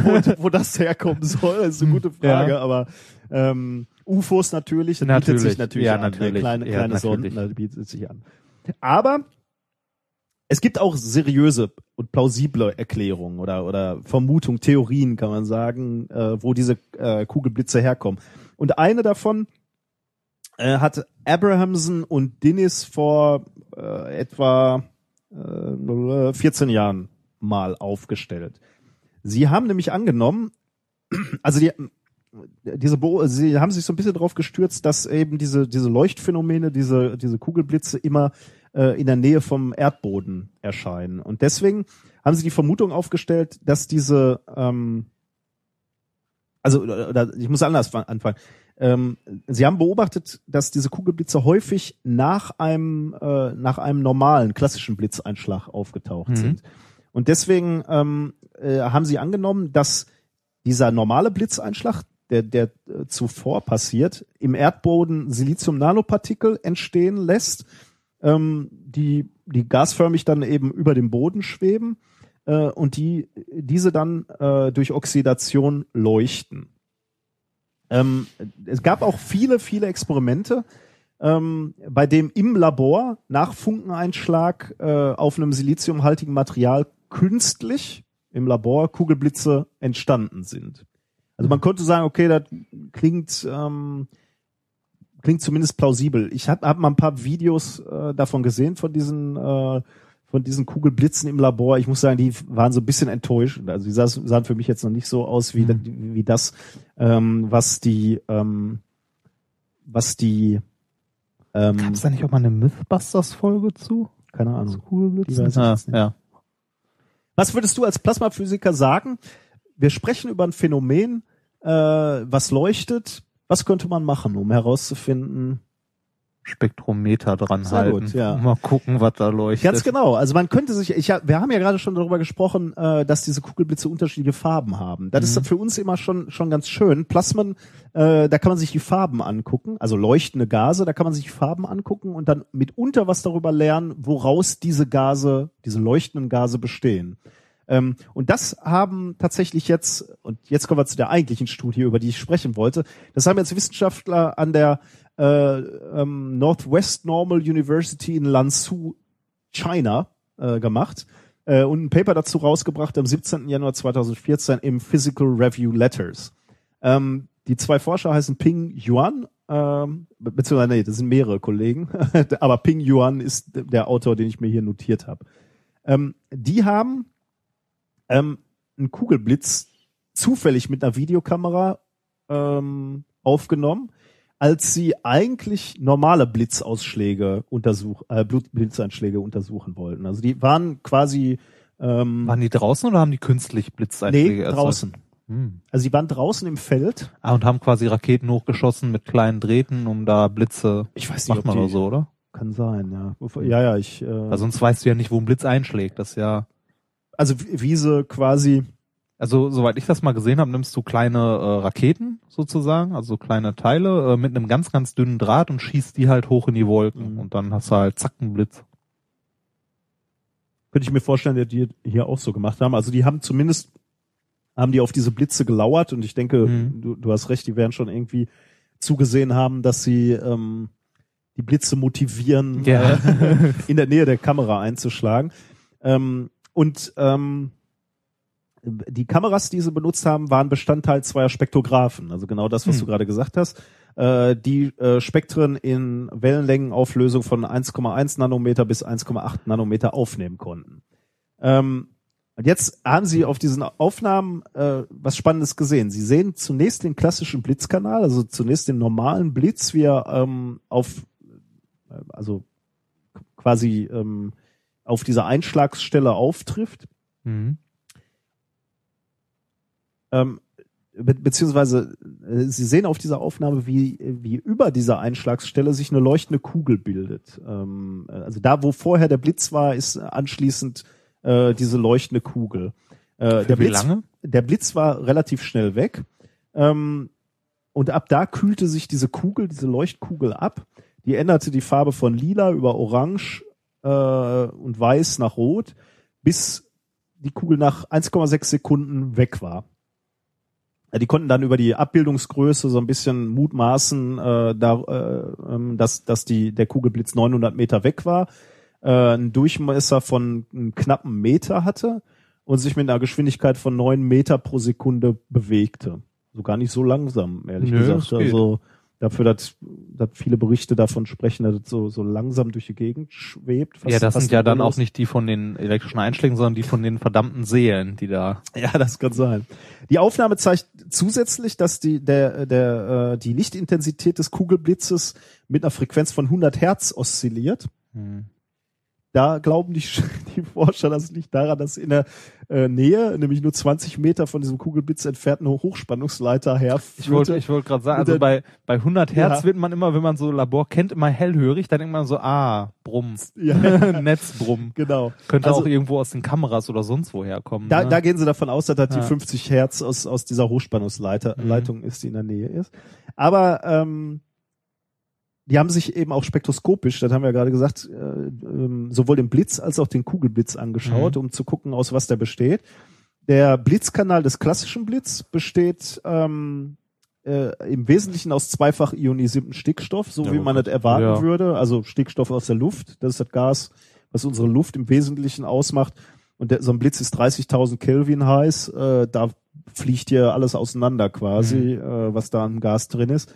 Also da messen sie sinnvollerweise Stickstoff. Ähm, beim Kugelblitz hingegen dominiert von Anfang bis zum Ende ähm, äh, dominieren Linien von einfach ionisierten Atomen der Elemente Silizium, Eisen, Calcium. Und das sind alles Elemente, die auch im Boden sind, Hm. äh, wo der Blitz vorher eingeschlagen ist. Spricht ja dafür, dass da wirklich sowas aufgewirbelt wurde. Genau, dass, dass irgendwelches Material verdampft und dann dampfförmig Nanopartikel oder Du hast gerade gesagt, er hat eine Geschwindigkeit von neun Meter pro Sekunde haben die in, in, welche Richtung? Ich denke er sich? entlang des äh, Bodens, Blitz- aber ich, ich weiß, Ja, entlang des Bodens oder hoch entlang des kann ich dir nicht sagen. Blitzkanals? Stand in, stand in der Studie Okay. nicht.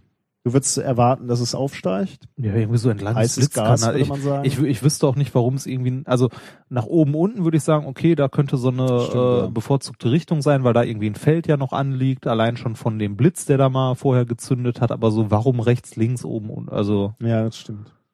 Also ich würde sagen, ein heißes Gas müsste potenziell erstmal nach oben Ja, steigen. das- das ne? also zusätzlich von daher auch noch. Würde, würde man erwarten, dass es nach oben geht. Ähm, aber ja, gute Frage, kann ich dir nicht sagen. Aber vermutlich, also da, da sie es so genau abschätzen konnten, könnte das wirklich, müsstet ja eigentlich senkrecht zur Kamera sich bewegt haben. Wenn es sich auf die Kamera zubewegt hätte, wäre es, glaube ich, schwierig ich würde nach abzuschätzen. oben tippen. Ja. Kann ich dir nicht sagen. Ja. Ähm, Ping Yuan und seine Kollegen wollen jetzt genau diese Bedingungen, die sie da draußen äh, vorgefunden haben, wollen sie nachbilden und im Labor nachbilden, um dann da Kugelblitze zu erzeugen, um, um diese Theorie zu verifizieren. Sind aber vorsichtig, sind halt Wissenschaftler, und sagen, es kann durchaus noch andere Arten von Kugelblitzen geben. Man muss nicht die einzige Erklärung Ja, sein. schon schön, dass sie mal einen gefilmt haben. Ich muss, also ich meine, Ein gerade Video davon gibt's nicht, oder? habe ich nicht gefunden, nee, leider Ah, nicht. schade.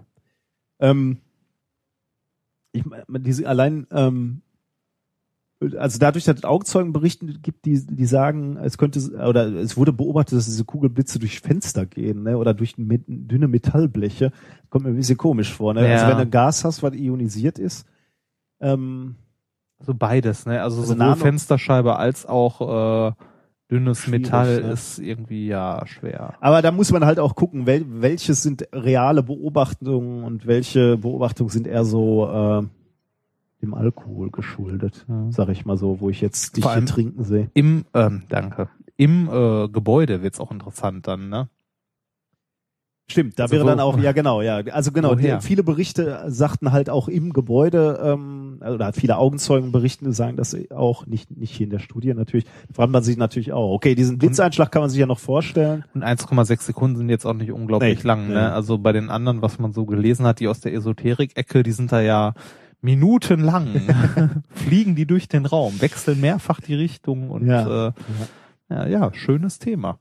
Ja, ich, ich, ich fand es äh, interessant, dass man äh, spektroskopisch da mal diesem Phänomen, wo, wo ich mal dachte, das wäre absolute äh, Spinnerei, da so ein bisschen äh, auf den Grund gekommen ist Ja. in, in gewisser Weise.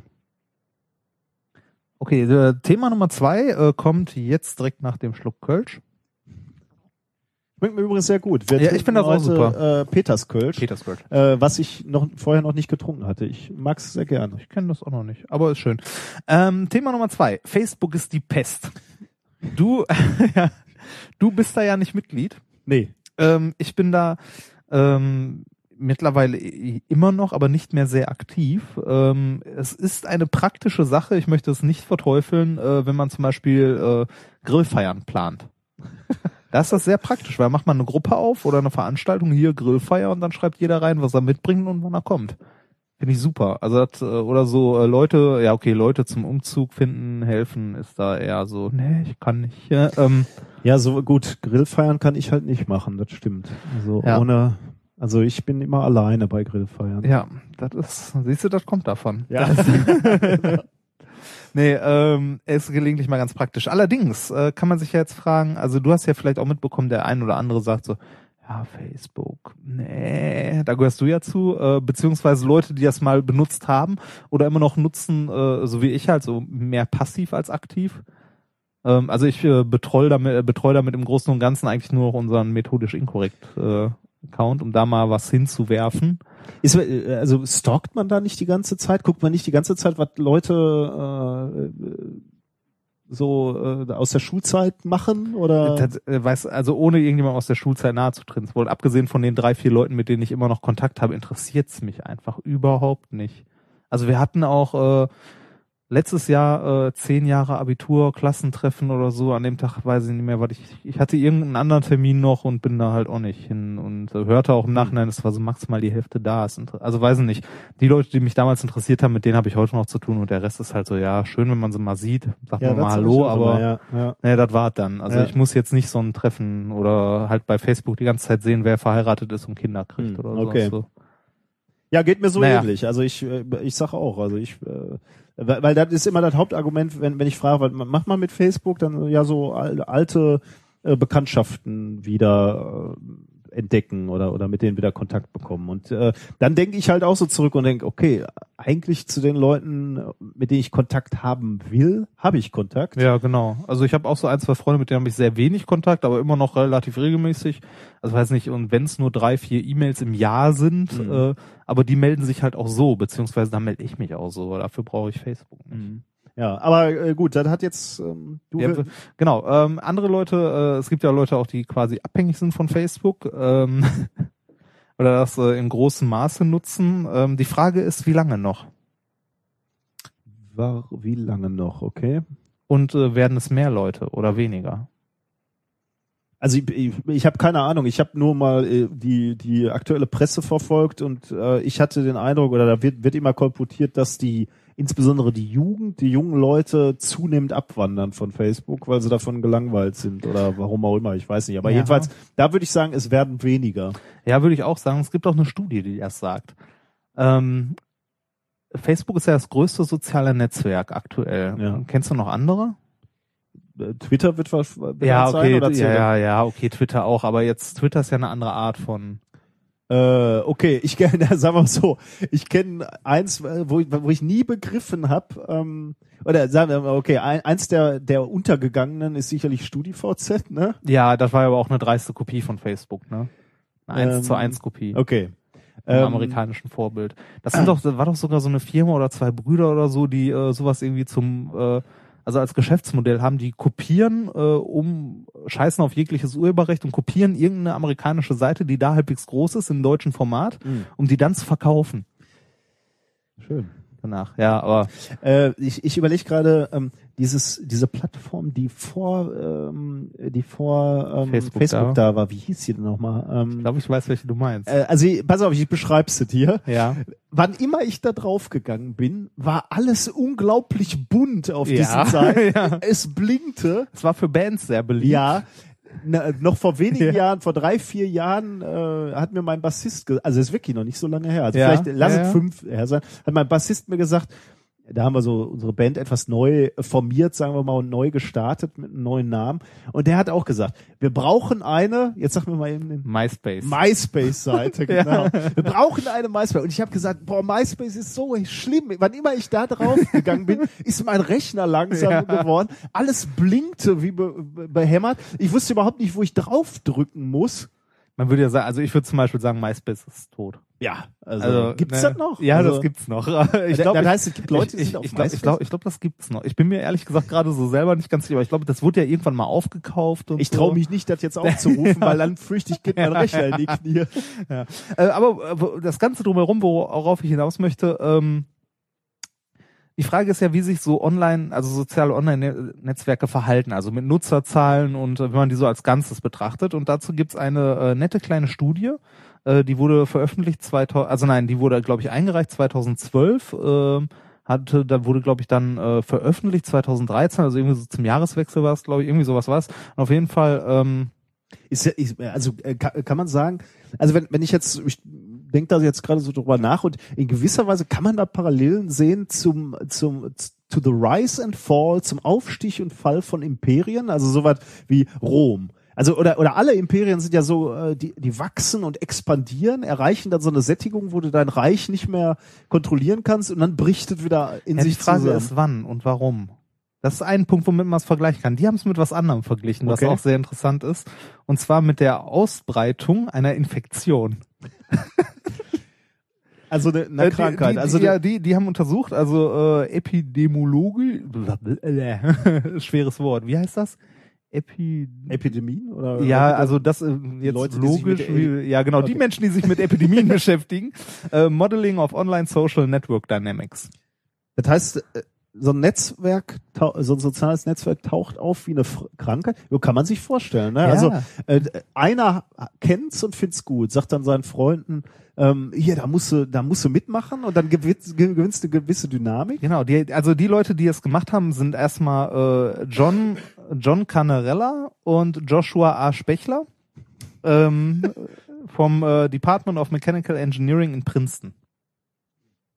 Und äh, die haben sich das angeguckt und Warte haben mal, geguckt. Princeton, Princeton. kam da nicht auch Facebook her oder war das, das war doch auch irgendeine so Oh, das ist eine gute? Frage, äh, weiß ich nicht. Ah, vielleicht Aber habe ich nicht, äh, egal. Ähm, und die haben sich das mal angeguckt und haben überlegt, womit könnte man das vergleichen? Also dieses Verhalten von, ja. also dieses dynamische Verhalten von sozialen Netzwerken. Und die haben festgestellt, dass sich das äh, ein bisschen verhält wie eine Krankheit, also wie eine Virusinfektion. vorstellen, Ja, und ähm, haben dann, also ich meine, wenn man sich das vorstellt, man kann äh, überlegen, wann wird man Mitglied eines sozialen Netzwerkes? Wann wird man, ja gut, wenn, wenn die Freunde oder die Bekannten schon drin sind ne, und Richtig, dir davon genau. erzählen, ja, dann Richtig, wirst du genau. infiziert. Genau, du quasi. bist angesteckt Ja, sozusagen. schön. Und, ja, okay. Weißt du, was das Schönste Und- ist? Hm? Ich bin äh, resistent. Ja, gut, da kommen wir gleich Ach so, noch zu. Da, ja, da kommen wir noch zu. Da kommen wir noch zu.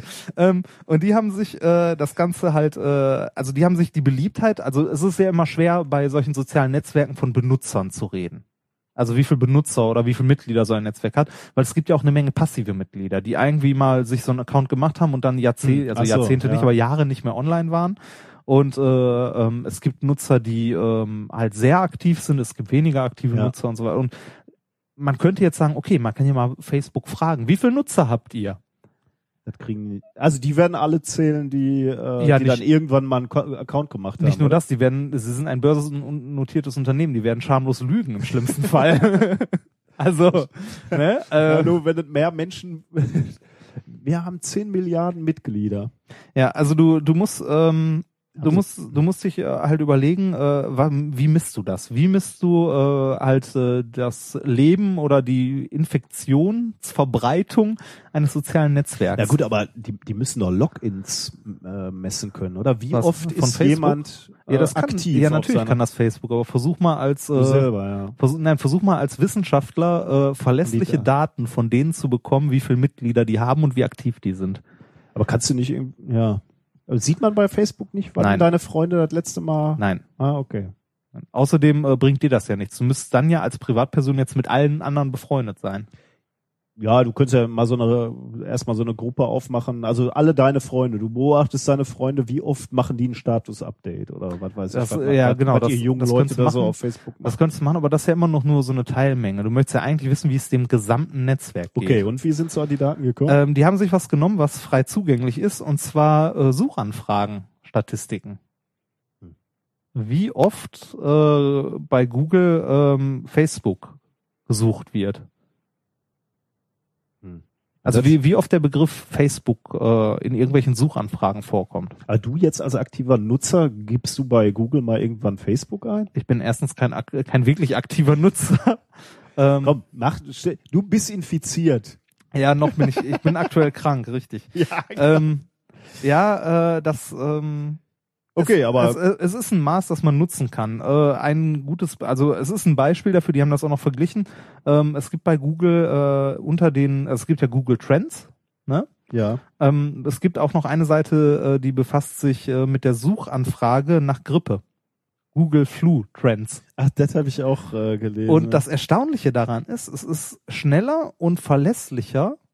Oder nein, es ist äh, ähnlich verlässlich, also wenn man die Werte vergleicht mit äh, halt Suchanfragen und tatsächlichen Fallerf also Erfassung von Fällen, sind die äh, Werte ähm, vergleichbar. Also man kann das als Maß nehmen für die tatsächliche Vergleichung, äh, bläh, bläh, für den tatsächlichen, äh, also fürs tatsächliche Messen, wie viele Leute äh, halt tatsächlich krank sind, kann man einfach die Suchergebnisse nehmen, beziehungsweise die äh, Statistik der Suchanfragen.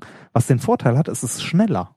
ja deutlich schneller, ne? Genau, man kann es sich fast in Echtzeit angucken. Und auf Basis davon haben die halt gesagt, okay, wir gucken uns jetzt Facebook an. Ah ja, das ist interessant. Wie ja. halt wie äh, Facebook, ähm, so wie es dem sozialen Netzwerk gibt.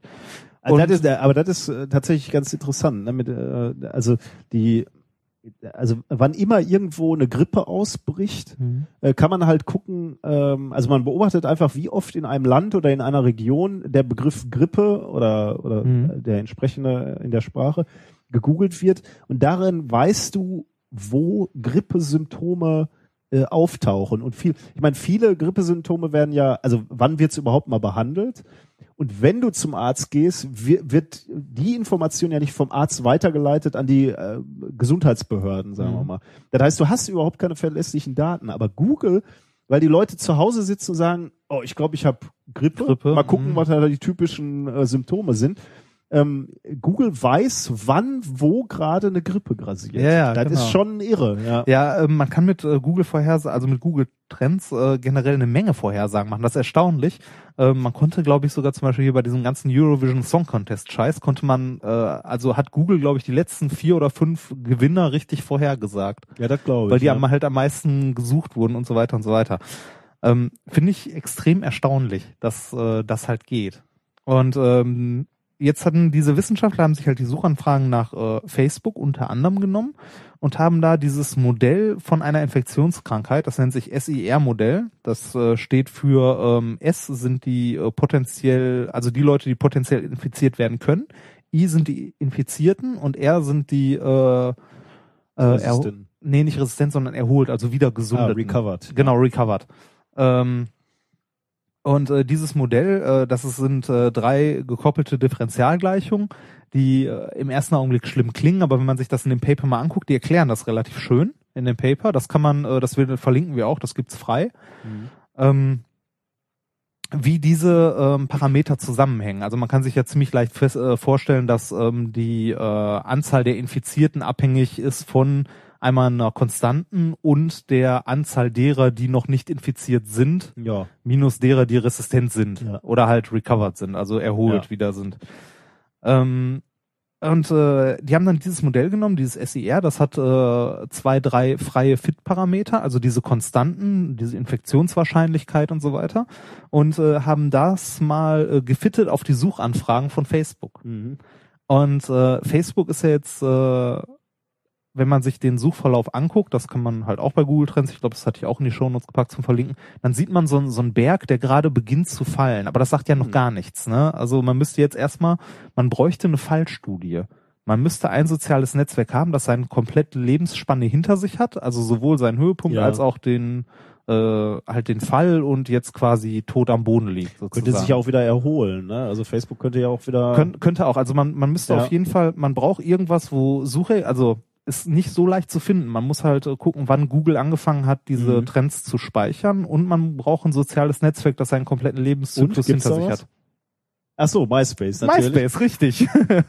Kann, äh, ga- kann man das irgendwie rückwirkend äh, sich die ähm, äh, Ergebnisse, Suchergebnisse äh, wenn du dir Google Trends anguckst, äh, siehst du das äh, in den letzten Jahren, also seit Aufzeichnung, ich glaube, die haben, äh, ich weiß gar nicht, 2003, 2002 oder so angefangen aufzuzeichnen, bis jetzt siehst Ah, du das cool. halt. Und äh, die haben es dann halt geschafft, äh, also die haben versucht, dieses SER-Modell sowohl an Facebook als auch an äh, MySpace zu fitten, was nicht so leicht ging. Das hat nicht gepasst, leider. Man kann sich aber überlegen, warum nicht. Hast du eine Idee? Hm. Äh, Also man, man könnte sich, man könnte sich ja jetzt erstmal überlegen, bei Facebook ist das ja so, ähm, das ist, äh, verbreitet sich erst, irgendwann geht's in eine Sättigung und stirbt dann vielleicht irgendwann aus, ne? Mhm. Ähnlich wie halt äh, so eine Krankheit. Es kommen aber noch andere Faktoren dazu. also eine ge- gewisser, ja, was könnte andere Faktoren. Also äh, konkurrierende Netzwerke äh, könnten äh, natürlich. Ja, äh, könnte. Aber jetzt ähm, im Vergleich zur Krankheit, ne? Bei der Krankheit hast du ja äh, eher diese re äh, recovered people, also die wieder gesund sind. Und ähm, die recovered people haben keinen Einfluss mehr auf die Infizierten. Das beim das beim sozialen Netzwerk aber anders. ah, du Wann, kannst. wann treten Leute denn aus? Also gesund werden Leute statistisch verteilt. Ne? Also du wirst ja nicht gesund, weil dein Freund gesund wird, Mhm. sondern äh, du steckst dich höchstens bei deinem Freund an, weil er krank ist. Mhm. Beim sozialen Netzwerk hat aber sowohl die Ansteckung als auch die Erholung äh, Eine ein, soziale Komponente. genau eine ne? soziale Komponente beziehungsweise eine Interaktionskomponente. Ja, okay. Wenn deine Freunde sagen, äh, raus aus dem oder ist, ist hier, jetzt ist nicht mehr cool oder hip da zu sein, gehst du, Genau. gehst du eher auch raus. Ne? Genau, der Austritt verhält sich auch wieder wie eine Infektion. Also Mhm. dein äh, die Austrittsrate, also die Änderung der äh, Austrittsrate ist abhängig von den Leuten, die schon ausgetreten sind. Ja. Das heißt, äh, man, Ach so, und das verhält sich anders bei einer Krankheit, ne? Genau. Weil die ist unabhängig, da, die, die bezieht sich nämlich nur aufs Individuum. Dein Körper Richtig. kämpft gegen die Krankheit ja genau. und nicht wie in dem Fall auch eine soziale Komponente. Ja, Genau. sehr interessant, ja. Genau, wenn, wenn man die noch mitnimmt, hat man einen Fit-Parameter mehr. Ja. Man hat eine konstante, Ja. also wieder so eine Rückinfektionsrate quasi, die man Ja. mitfitten kann. Und wenn man das dann fittet mit den drei DGLs, dann passt das super. Dann kann man richtig schön. schöne Kurve anfitten und sieht das. Und da äh, sieht man, dass das Modell bei MySpace extrem gut passt. Und wenn man sich dann Facebook anguckt, sieht man, Facebook hatte seinen Höhepunkt 2012 und Jetzt geht's fängt an, User zu verlieren.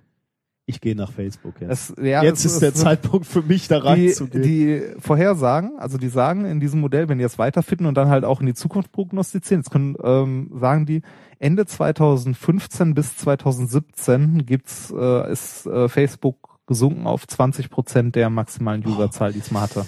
das heißt, du müsstest das Ding jetzt zu Geld machen, ne? Du müsstest jetzt weg damit. Abstoßen. Genau. Oder? Also interessant wäre mal, ob, äh, ob, ob sich ein Und da, da sagst, da hast du einen interessanten Punkt. Das jetzt die, jetzt könnte man ja fragen, wen zur Hölle interessiert das denn? Ne? Warum soll man sowas machen?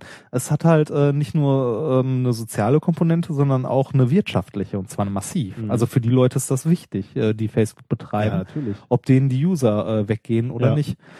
Und äh, interessant natürlich, kannst du überhaupt so einen Prozess aufhalten? Könnt, könntest jetzt durch eine Innovation, durch ein neues Produkt, ich weiß nicht, was da angeboten wird, da werden ja auch Spiele angeboten, ne? Oder so. Mhm. Ja, ja. Okay, aber also durch, durch irgend wirklich durch, durch eine neue Idee, ne, was auch immer das sein mag, der Ja. neueste heiße Scheiß. Du musst, du musst ja die Leute zurückholen, die gegangen sind. Okay, die kriegst du, du musst jetzt ansetzen. Also jetzt, wo, bevor du anfängst zu verlieren, müsstest du, Ja, du, du würdest ja sehen, wie es so, so langsam sättigt. Hm. Dann müsstest du eine Innovation in der Pipeline haben, die, äh, die, die wieder Ja, den, die den, noch den Hype antreibt. ja. genau. Was auch Ja. immer das sein mag. Ja, Aber vielleicht geht's auch gar nicht. Vielleicht ist das auch nur eine Theorie, äh, dass man sagt, okay, das, das Gesamtsystem ist so langweilig geworden, äh, auch nicht mehr hip genug, weißt du? Ja. Jeder ist in, in Facebook, vielleicht ist das einfach auch der Lauf der Dinge, dass du dann sagst, okay, wenn jeder hier ist, Ja. gehe ich raus. Genau, das ist, das ist halt der Punkt. Man kann sich dieses mathematische Modell mal angucken, das die gemacht haben, also äh, mit dieser leichten Modifikation der Rückinfektion sozusagen. Und ähm, da muss man sich überlegen, diese Gleichungen sind ja irgendwann null oder immer kleiner gleich null Mhm. oder so. Und wann ist das der Fall? Also wann äh, würde so ein Netzwerk nicht mehr, also nicht schrumpfen, nicht sterben? Äh, Einfach gesagt, wenn niemand austreten wenn keiner würde. austritt Genau. oder wenn genauso viele eintreten, wenn wie austreten, genau. Ähm, aber es ist schon mal der Punkt, es dürfte, äh, es sollte ja niemand austreten, beziehungsweise ähm, diese ähm, Stimmt, ja. diese Austrittswahrscheinlichkeit ist ja verknüpft mit der ähm, mit der Masse der Menschen, die ausgetreten sind, beziehungsweise nie eingetreten sind. Mhm. Und da kommen wir zu dir. Mhm. Du bist der Tod von Facebook. weil, weil die Masse der Resistenten beziehungsweise Recovered People ist ungleich null. Und wenn die ungleich null ist, ähm, dann wird's irgendwann sinken müssen. Den Formeln halt entsprechend. Gleich null, ja. Ja. Ja, klar. Weil, weil, ja, genau. Deshalb. Und weil du nicht dabei bist, wird Facebook, wird Facebook irgendwann sterben. Zu viel der Ehre. Ja. Aber schön, ne? Ich finde das sau interessant. Also, ich finde das, äh, Ja, wo ist das veröffentlicht worden? Ähm, so ein, so ein äh, medizinisches Blatt, ne? Ähm, Kann man sagen. Boah, das müsste ich jetzt nachgucken. Ich habe es mir leider nicht aufgeschrieben. Müsste, müsstest mal auf den Link klicken. Ja, okay. Ähm, aber nee, es war, glaube ich, kein äh, medizinisches. Engineering. genau, hier Mechanical gerade. Engineering. Department of Mechanical Engineering in Princeton. Schön, ja. Zwei äh, Doktoranden, die das zusammen gemacht haben. Ich meine, in, in gewisser Weise ist das also ganz toll und faszinierend, ne, zu sehen, äh, dass man, dass so, so Verläufe ins Bild oder ins Verständnis passen. Ja. Ne? Auf der anderen Seite hat man dann auch so ein bisschen, äh, also wenn, wenn ich jetzt der äh, Zuckerman, wie heißt der Zuckerberg? Ja. Nee, wie heißt der? Zucker? Zuckerberg, oder? Ja. Oder Äh, wäre- Zuckerberg. Äh, du hast, du siehst diesen Trend und du kannst ihn nicht aufhalten Ja. wahrscheinlich, ne? Das finde ich, äh, ist auch wieder so der Men also die Masse an Menschen so betrachtet. Ne? Das erinnert mich wieder hier an, wir sind alle Individuen. ich nicht. Ja, du, das, Ja, ja, genau. Die Masse verhält sich Also halt man- man hat- irgendwie mathematisch. Genau, man ne? hat an, an MySpace schon mal gesehen, dass es zu Ende gehen, also wie, wie so ein Lebenszyklus eines sozialen Netzwerks ist und man sieht es jetzt bei Facebook wieder, also es wiederholt sich. Die Frage kommt irgendwann Neues. Ja, natürlich. Ja, Also ist ja keine Frage, oder? ja also wahrscheinlich. Aber Facebook wird wahrscheinlich Also äh. Men Menschen sind soziale Wesen, die wollen sich irgendwie sozial austauschen und, und Facebook war ja ohne Zweifel ein Erfolg. Also Ja, die, natürlich. grundsätzlich funktioniert äh, dieses Konzept der Selbstdarstellung im Internet funktioniert ja super. Also ich meine, auch YouTube, die Videos, die Leute reinstellen, äh, die Leute wollen sich ja irgendwie darstellen. Die brauchen ja diese Ja. Plattform. Sich ist, und ihr Frage, Lo- ist das das nächste? YouTube? Weil gefühlt würde ich immer noch sagen, YouTube wächst. Würde ich auch sagen. Ja, ich weiß nicht, ob, ob der die Hürde da mitzumachen ist so riesig, würde ich sagen, oder? Also ein, ein Video von sich ins Netz zu stellen, finde ich schon Es relativ. muss ja nicht mal, äh, also muss ja nicht mal die Person selber sein. Es gibt ja auch eine Menge hier so Let's Play und so ein Zeug. Hm. Keine Ahnung. Also ich glaube, wir sind, äh, wir sind da nicht die richtigen, sich das nächste. Nee, nee, definitiv nicht. Wir trotten dann wieder hinterher. Ach genau, äh, falls du dir diese Kurven hier nochmal angucken möchtest von Facebook und so, die haben äh, da echt eine Menge äh, Gehirnschmalz reingesteckt. Die haben nämlich, denen ist dann auch aufgefallen, dass äh, zu einem bestimmten Zeitpunkt es so ein, also so ein Peak gibt. Also Facebook macht einen richtigen Sprung und zwar irgendwie auch so um die 20% User-Zuwachs, Nach oben beziehungsweise oder nach unten. ja, nee, nach oben, beziehungsweise ähm, Zuwachs an Suchanfragen und äh, das ist natürlich erstmal schwer zu erklären. Warum hast du so ein Artefakt da drin? Dann haben sie lange rumgesucht und dann haben sie herausgefunden, dass das zeitlich übereinstimmt damit, ähm, dass Google zu der Zeit seinen Suchalgorithmus geändert hat. Ja. Das ist natürlich ärgerlich, wenn deine Daten so. Ich sag mal so, äh, wenn, wenn dir das auffällt, wenn du das findest, Ja, kannst du das- angleichen. Na, und das haben sie dann klar. gemacht, also normiert das Ganze. Aber schon, Man muss ja erstmal finden. ja, genau. Fand ich auch sehr schön. Sehr schön, ja. Ich habe Ja. ich hab in dieser Woche übrigens auch etwas über Facebook äh, ähm, gelesen. Kennst du das äh, Friendship Paradoxon? Ähm, nein. Ähm, das Friendship Paradoxon sagt, Dass man bei Facebook Freunde hat, die man nicht kennt. Ja schön, das könnte auch sein. Ja. Äh, nee, das Friendship Paradox äh, sagt, ähm, deine Freunde bei Facebook ja. haben mehr Freunde als du. Im Mittel. Im Mittel mehr Freunde als du. Hm. Und äh, das ist jetzt keine Beleidigung deiner Person, sondern Wäre ich äh, nie drauf gekommen. das ist ein allgemeingültiges Gesetz. Das gilt für die meisten. Ich glaube sogar für 95 Prozent der, der User äh, ist es so, dass die sagen, ähm, oder äh, wenn man sich die Zahlen anguckt, äh, dass die sehen, ähm, meine Freunde haben mehr Freunde als ich. Äh, das könnte ich mathematisch herleiten. Ähm, das erspare ich uns aber jetzt. Äh, also es ist ganz, ganz interessant. Kann, kann man das googeln und findet eine einfache Erklärung dazu? Ähm, ich Na, verlinke dann- dazu mal was, Ah, ja. schön. Ansonsten soll der Modellansatz das für uns erklären. Würde ich, würde da hätte ich übrigens, ähm, wo wir beim Modellansatz sind, ich hatte, äh, Äh, Lass, lass mich eben kurz das Ja. abschließen. Ähm, diese Tatsache, also es gibt eine mathematische Erklärung, warum das so ist, dass deine Freunde mehr Freunde haben. Das hat aber äh, auch Anwendungen auf viele andere äh, Bereiche. Ähm, deine Sexualpartner werden vor dir mehr Sexualpartner gehabt haben als du. Mhm. Kann man da auch finden. Deine Freunde bei Facebook werden beruflich, gut, das ist jetzt keine Überraschung für dich, erfolgreicher sein, ja, nee, da, mehr Geld verdienen. ähm, das lässt sich auf, auf Erzähl mir doch mal was Neues. das wird sich auf viele Bereiche ausweiten können. Äh, aber gut, du wolltest noch. Äh, äh, wo wir beim Modellansatz sind, als ich mir die Themen für die heutige Sendung rausgesucht habe, äh, hatte ich noch in meiner Liste stehen, äh, ein weiteres Millennium-Problem wurde gelöst. Und Das ist ja diese Liste der zehn Ah, äh, ja. größten Probleme Ja. der Mathematik und so weiter. Und äh, da wurde tatsächlich ein weiteres mit hoher Wahrscheinlichkeit jetzt gelöst in einem hundertseitigen Aufsatz Oh. von einem Mathematiker. Und ähm, äh, es gab irgendwie, also es wird momentan von anderen Mathematikern geprüft, ob es wirklich eine Lösung des Problems ist. Und ähm, es gab schon so erste, die rausge, also die schon gesehen haben, dass der das Problem ein bisschen anders formuliert hat, als es in dieser Liste Ja. der Millennium-Aufgaben stand. Ähm, jetzt könnte man sagen, haha, ne, da liegt der Hund begraben. Er hat's allgemeiner formuliert. Ah. ja, genau. Das, ähm, das hatte ich mir erst überlegt, als Thema zu nehmen und äh, dazu was zu erzählen heute. Dann habe ich angefangen, mir die, also das Millennium-Problem durchzulesen, dachte mir, nee, das soll der Modellansatz machen. ich verstehe nicht mal das Problem. nee, da bleiben wir lieber bei Facebook. Ja. Äh, ich habe in dem Zusammenhang noch ein schönes Lied gefunden ähm, für heute, was hoffentlich passt. Äh, es heißt der Facebook-Song. Oh. Äh, ich weiß nicht, was uns da erwartet. Ich habe mal kurz reingehört, es war äh, das Grauen. Oh Gott, nicht schon wieder. Doch, natürlich. Schauen wir mal.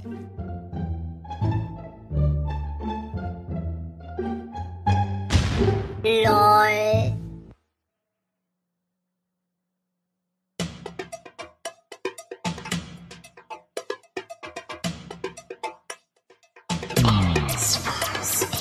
Aries 4.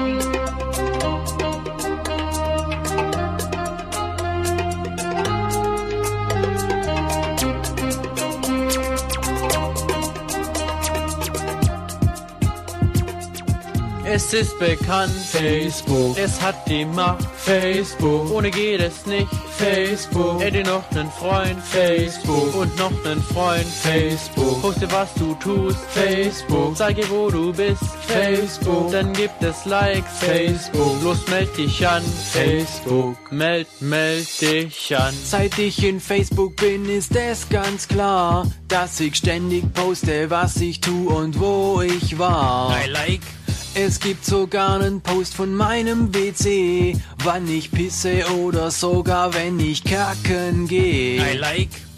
Ich komm nicht weg, poste jeden Dreck ohne Sinn und Zweck, damit ich Likes bekomm.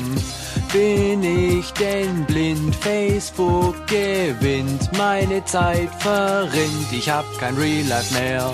Es ist bekannt, Facebook. Es hat die Macht, Facebook. Ohne geht es nicht, Facebook. Hätte noch nen Freund, Facebook. Und noch nen Freund, Facebook. Poste, was du tust, Facebook. Zeige, wo du bist, Facebook. Dann gibt es Likes, Facebook. Los, meld dich an, Facebook. Meld, meld dich an. Fühl mich beobachtet auf Schritt und Tritt. Wo ich bin, bekommt sogar jeder Killer mit. I like. Wenn ich was kaufe, kriegen die das mit. Dann bekomme ich massenweise Werbung zugeschickt. I like. Alle Daten online, Sicherheit nur Schein, das darf nicht sein, die Daten längst verkauft. Bin ich denn blind? Facebook gewinnt, das geht geschwind, hab kein Geheimnis mehr. Es ist bekannt, Facebook. Es hat die Macht, Facebook. Ohne geht es nicht, Facebook. Hätte noch nen Freund, Facebook. Und noch nen Freund, Facebook. Poste, was du tust, Facebook. Zeige, wo du bist, Facebook. Dann gibt es Likes, Facebook. Los, meld dich an, Facebook. Meld, meld dich an. Meld, meld dich an.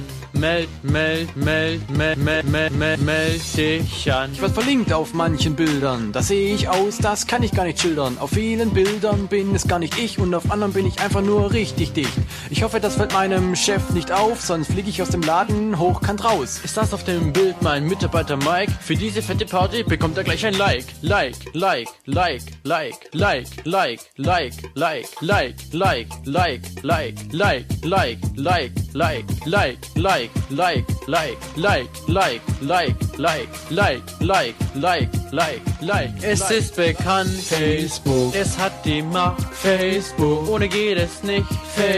Hätte noch nen Freund, Facebook. Und noch nen Freund, Facebook. Poste, was du tust, Facebook. Zeige, wo du bist, Facebook. Dann gibt es Likes, Facebook. Los, meld dich an, Facebook. Meld, meld dich an, meld, meld dich an, meld, meld dich an, meld, meld dich an, meld, meld dich an, meld, meld dich an, meld, meld dich an, meld, meld dich an. Facebook, Facebook, Boah, ist das schlimm. Facebook. Boah, ist das, ey, wo findest du so einen Scheiß? Da fragst du, warum ich nicht auf Facebook bin. ja, boah. Facebook. Weißt du, woran mich das erinnert? Kennst du den Azubi-Song von diesen Ja, Sparkassen? ja, das, Facebook. boah, ist das schlimm. Ja, es, ich glaube, ich, glaub, ich gehe doch nach Facebook. Ja, komm, das jetzt- gefällt mir ist, irgendwie. ne? Hm? Das wird bestimmt noch ein Hit irgendwann mal. Wahrscheinlich, ja. Gott. Lass uns zu e- etwas Erfreulichem kommen. Äh, zum Experiment der Woche. Oh ja. Wir haben ja im Grunde genommen unser Lasagnen-Experiment heute schon gemacht, aber ja, ähm, du, du hast mir versprochen, du hast noch eine Kleinigkeit, Ja, ein kleines ähm, Schmankerl. Und aber, zwar nur, ein, aber nur ein ganz kleines diesmal. ja, aber ähm, du hast ja schon Andeutung gemacht. Mir scheint es wieder so ein ganz klassisches äh, Party-Klugscheißer-Experiment, die, die natürlich. Stimmung auf der Party kippt, weil keiner mehr nach Facebook will. ja. Ähm, und, Und plötzlich verlangen die Leute nach Physik. Das klingt so ein bisschen wie der Traum, den ich immer noch habe. Ich, ich, ich habe ja irgendwie so das Gefühl, irgendwann wird dieser Moment in meinem Leben kommen, wo ich äh, in einem Flugzeug sitze und der Pilot sagt durch, ähm, ist ein Physiker an Bord. ja, genau. Ich möchte, äh, wir, wir brauchen einen Physiker, es ist ein Physiker an Bord. Und dann, dann kommt der große Moment, wo ich aufzeige und Ja, so, sage, ja hier, ja, hier. wir haben ein Integral zu lösen. Aber weißt, weißt du was? Äh, ja, irgendwie, was weiß ich, äh, hier Höhenkontrolle ausgefallen, wir müssen was berechnen. Aber genau in dem Moment, ne, werden mindestens noch drei andere Physiker in diesem Flugzeug sitzen. Und bevor du deinen Arm auch nur heben kannst, ist der erste schon aufgesprungen und nach vorne gerannt. Ich weiß gar nicht, das wäre mir ja, ja, ja gut, dann wäre nicht mehr mein Moment Ja, genau. to shine. Ne? Ja. Ja. Gut, aber ähm, Lassen Sie mich lass durch. uns, lass uns, genau, ich werde Physiker. Lassen Sie mich durch, ich bin Doktor. Gehen wir zurück zu der Party, die plötzlich Genau. nach Physikern verlangt. Genau, du bist auf einer Party, äh, wartest mal wieder vorm Klo, keine Mikrowelle weit und breit, keine Spaghettis in der Küche. äh, du stehst aber plötzlich zufällig neben einem Bücherregal. Sehr schön, ja. In diesem Bücherregal liegt ein Buch und auf dem Buch, äh, Buchrücken steht The Power of Friction. Wow. Ja. Falls mal so viele Zufälle auf einmal kommen äh, und die Leute plötzlich fragen, Friction, Friction, das ist doch hier Reibung, ne? Was zur Hölle ist denn Reibung? Also äh, Power, Reibung, hm? Dann kannst du sagen, Stehst mir den Übergängen zu Themen nichts mehr Ja. nach, mein Freund. ja, heute. Ähm, ja, das ist ja auch nur ein kleines Experiment ohne große Einleitung für zwischendurch. Also ihr steht auf einer Party und äh, wollt den Leuten erklären, was Reibung ist und warum Reibung äh, eine große Kraft ist. Oder war, äh, fällt dir irgendwas aus dem Alltag ein, wo Reibung vorkommt? Also wo Reibung eine große Rolle spielt? Ich meine, Ja abgesehen. Bremsen beim Auto äh, funktionieren Stimmt. nur, weil du Reibung Oh, ja, hast. Ne? oh, Kupplung generell. Das fand Kupplung, ich immer, ja. das fand ich beeindruckend, als ich das erste Mal mein Motorrad zerlegt habe und die Kupplung in der Hand hatte.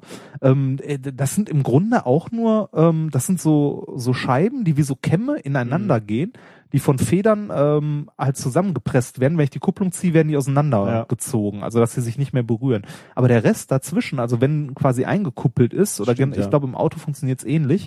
Ähm, ich dachte früher immer, das sind Zahnräder, die ineinander greifen, aber das ist es natürlich nicht und das wird ja auch nicht funktionieren, das wird äh, sich schrotten, sondern das sind Flächen, die gegeneinander reiben und die sich dann gegenseitig so mitnehmen Ja. quasi. Also es ist auch alles Reibung, Ja. was da funktioniert. Und deshalb wollen wir heute mal zeigen, was Reibung so kann. Und zwar, äh, ihr habt zwei Bücher auf dieser Party, die ihr euch aus besagten Regal nehmt. Einmal The Power of Friction und daneben äh, den, äh, das Arbeitsbuch zu Tippler Moskau Physik für Wissenschaftler und Ingenieure, das rein zufällig auf dieser Party rumsteht. Darf ich bitte kurz erklären, dass es auch mit jedem anderen belie Ja, es mit geht auch- beliebigen mit mit der Sehr schön geht das mit der Bibel übrigens. oh. Weil es ein dickes Buch ist mit vielen dünnen Seiten. Und dann ist es für was gut. So. Ähm, ja, ich weiß. So.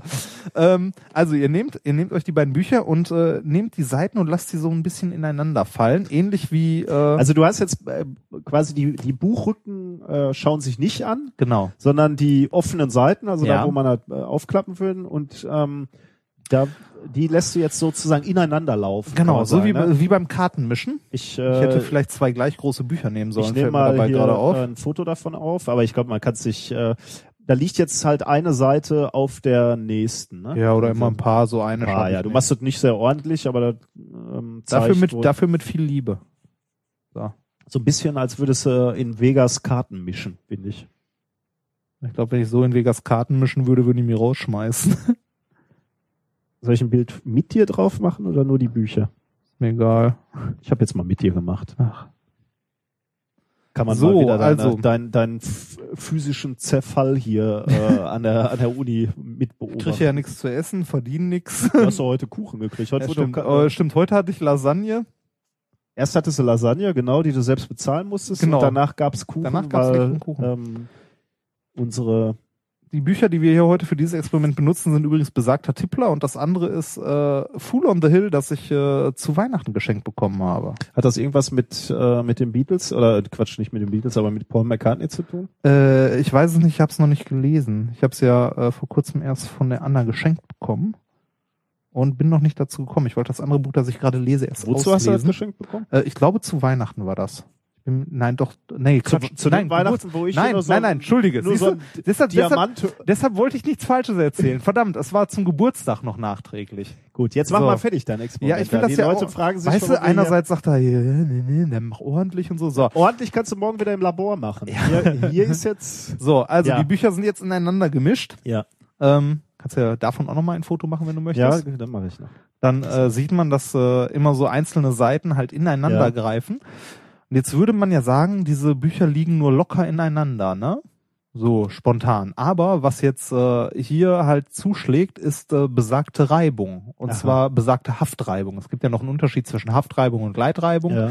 Kennt man vielleicht, wenn man einen Schrank durch die Gegend schieben möchte bei einem Umzug. Am Anfang wird schwer und wenn er einmal anfängt zu rutschen, dann geht's. Ähm, was jetzt hier volle Kanne zuschlägt, ist die Haftreibung. Und zwar ähm, könntest du mal versuchen, während ich den guten Tippler festhalte, und zwar nur ganz locker hinten, ähm, die, das andere kleine Buch da rauszuziehen. Aber wird ja erwarten, dass das kein großes, also Genau, du, es, du, es, es sind ja nur Blätter, die du wirkst ineinander keine, liegen. also Nö. du, du übst keine Kraft aus. Nö, du ich- drückst jetzt ich- nicht die ich- Seiten zusammen. nee, ich halte das alle, hinten- alle ganz locker. Ich halte das hinten am ja. Buchrücken fest. Ich versuche So. da jetzt, also ich Das- gebe, du weißt, ich Ja, stehe ich gut im halt's Saft. hier fest, ne? ja, genau. Ich zieh Zieh. jetzt. Zieh. Ist nichts zu machen. Das bewegt sich nicht mal einen Millimeter. Boah, ist Wahnsinn, ja. Das ist Wahnsinn. Also das könnte, also ich äh, habe das vorher, ähm, also ich wusste, was passiert. Ich habe es dann zu Hause ausprobiert mit zwei Büchern und war total beeindruckt. ich, wenn ich jetzt hier so seitlich drauf hau, das, ja, Das geht. geht ein bisschen, ähm, ne? Ja, das Faszinierende ist, also ich habe das zu Hause ausprobiert, die auseinanderzuziehen. Das geht überall. Also die bewegen sich wirklich keinen Millimeter. Irre, ja. Ähm, das sind halt nur die Seiten, die aufeinander liegen. Ähm, und, und du hast halt diese vielen, also viel Oberfläche, Genau, die aufeinander Genau, reibt, sehr ne? viel Fläche, die aufeinander reibt. Man kann sogar, wenn man zwei relativ dicke Bücher nimmt, kann man sich da dranhängen, wenn man eins davon. Also die müssen nicht mal, also wie gesagt, eine Bibel reicht. Wenn du zwei, also wenn du eine Bibel Seite für Seite ineinander zwei Bibeln packst, kannst du eine davon an der Decke irgendwie befestigen, an die andere kannst du dich dranhängen. Das sollten wir mal für unsere Kinder Ja, äh, Vorlesungen auf jeden Fall, machen, auf ne? jeden das Fall. ist ja wirklich irre. Auf jeden Fall. Also die, da kannst du dann auch ruhig zwei Kinder von den Seiten ziehen lassen. Das kriegst du halt nicht auseinander. Als ich das zu Hause mit zwei Büchern ausprobiert habe, eins davon war hier äh, Fool on the Hill, das andere war das, was ich gerade lese, ähm, habe ich mir danach gedacht, verdammt, wie kriege ich die jetzt wieder auseinander? Ja, gut aufblättern, ne? Das geht, Ja, oder aufblättern ähm, oder halt so ein bisschen hin und her schütteln. Schlöckeln. Aber ähm, also das ist nicht ganz so leicht, die da wieder rauszubekommen. So, ist wieder raus. Aber da könnte er äh, garantiert die eine oder andere Wette auf einer Party gewinnen. Also die Bücher kriegst du so mit purer Muskelkraft äh, durch Ziehen nicht mehr auseinander. Und das ohne Kleber und alles. Ich fand das äh, ein sehr schönes. Wobei, wenn du die Erlebnis. Bibel nimmst, liegt es bestimmt an der Ja, Macht Gottes. genau, wird von Gott zusammengehalten. Ja. Von wem sonst? Ja, toll. Schönes, schönes kleines Experiment. Diesmal nur ein kleines, aber Ja, wir hatten ja schon eins. Wir hatten ja schon wir, eins, genau. äh, Wir haben uns ja heute schon ausgelassen an unserem, äh, an unserer Lasagne. Zum äh, dritten wissenschaftlichen Thema, äh, was ich vorbereitet habe, das äh, oder der Titel lautet Satt durch Echoortung. ich habe langsam Hunger. Du hast heute so viel hier schon gegessen. Das ist so viel. Ich habe eine Lasagne und zwei Stücke Kuchen gegessen. Gut. Ich hatte kein Frühstück. Dann lass mich von einer Strategie erzählen, wie man satt Außerdem, weißt du, was man alles essen muss, um diese Körpermasse zu halten? Du hast es nicht leicht. vermutlich. das ist. Kommunikation, mein lieber Freund, ist ja ähm, vielschichtig. Hä? Genau. Ja. Ein sehr schönes Beispiel. Ja. Es kommt Ja. nicht nur auf den ähm, Sender an, Ja. sondern auch auf den Empfänger. Ja. Reden wir jetzt nur von verbaler Kommunikation oder so alle Untergruppen, die es davon noch gibt, so Mimik und Gestik? Sehr schön. Ja, erstmal äh, könnte man annehmen, dass man eben nur über die akustische Kommunikation ähm, spricht. Ne? Aber genau das darauf wollte ich hinaus. Ähm, Kommunikation ist vielschichtig. Ne? Gestik, Mimik spielt da eine Rolle. Mhm. Und eine Form der Kommunikation, über die ich gestolpert bin, ähm, war mir neu und dir vielleicht auch. Aber da, äh, da, das kannst du mir gleich beantworten, wenn ich, wenn ich mein Thema ähm, ähm, vorgestellt habe. Äh, ich berichte heute über eine Art der Kommunikation, einer sehr speziellen Ko Kommunikation des Tungara-Frosches. Ah. Oh, ich höre, du, kennst den Tungara-Frosch. Ja, wer kennt ihn nicht? Äh, der lebt in Zentral- bzw. Südamerika ähm, und der setzt sich in flache äh, Tümpel, sagen wir mal, äh, um äh, Weibchen äh, zu äh, anzuziehen quasi. Also nicht dadurch, dass er in dem Tümpel sitzt. Ich wollte fragen, Das, das- das, das ich- klingt nach einem typischen Freitagabend. Ja, ich wollte gerade sagen, das habe ich so oft probiert und das funktioniert irgendwie nicht. ähm, das, äh, die, die versuchen es aber tatsächlich auf eine, eine ganz besondere Art und Weise, beziehungsweise erstmal für Frösche vermutlich nicht ganz so besonders. Äh, ich zeige dir hier mal Er ein macht Video. laute. Geräusche dabei, oder? Also der, der setzt sich hier ähm, relativ flach ähm, in diesen in diesen Tümpel, ähm, macht sich also schon mal relativ groß ähm, und lässt dann seinen seinen Ruf ertönen. Ähm, ich spiele dir mal eben diesen Ruf vor. Aber äh, bitte achte auch mal auf die Wasseroberfläche in der Nähe des Frosches. Wir verlinken das Video natürlich auch wieder. Also das ist der Ruf des Frosches.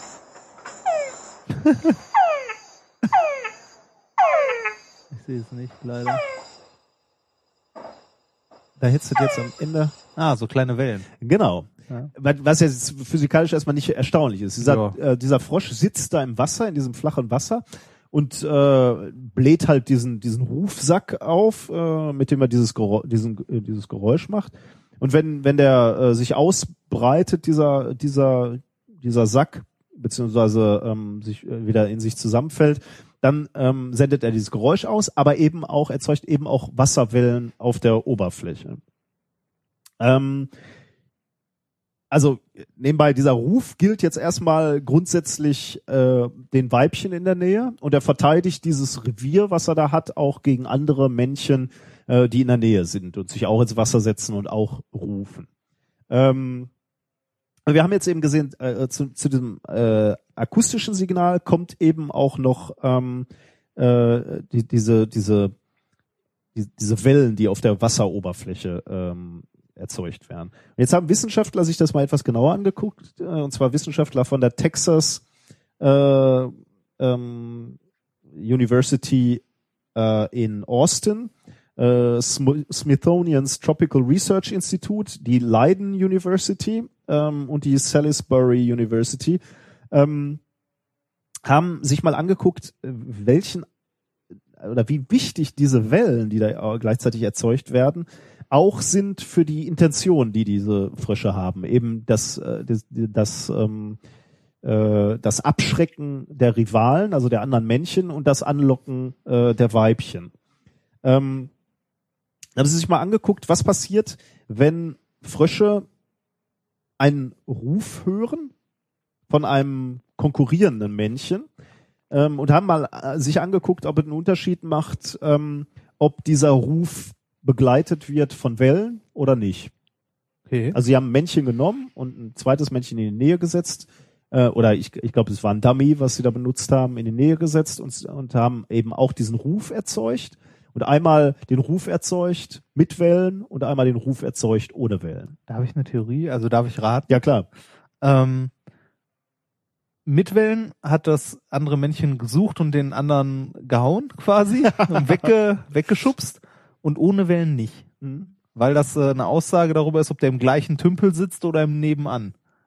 Ähm, Oder? du, du bist da äh, etwas auf dem, äh, du bist sehr nah dran, sagen wir Ah. mal. Ähm, das, du bist da äh, sehr schön auf der Spur äh, des Richtigen.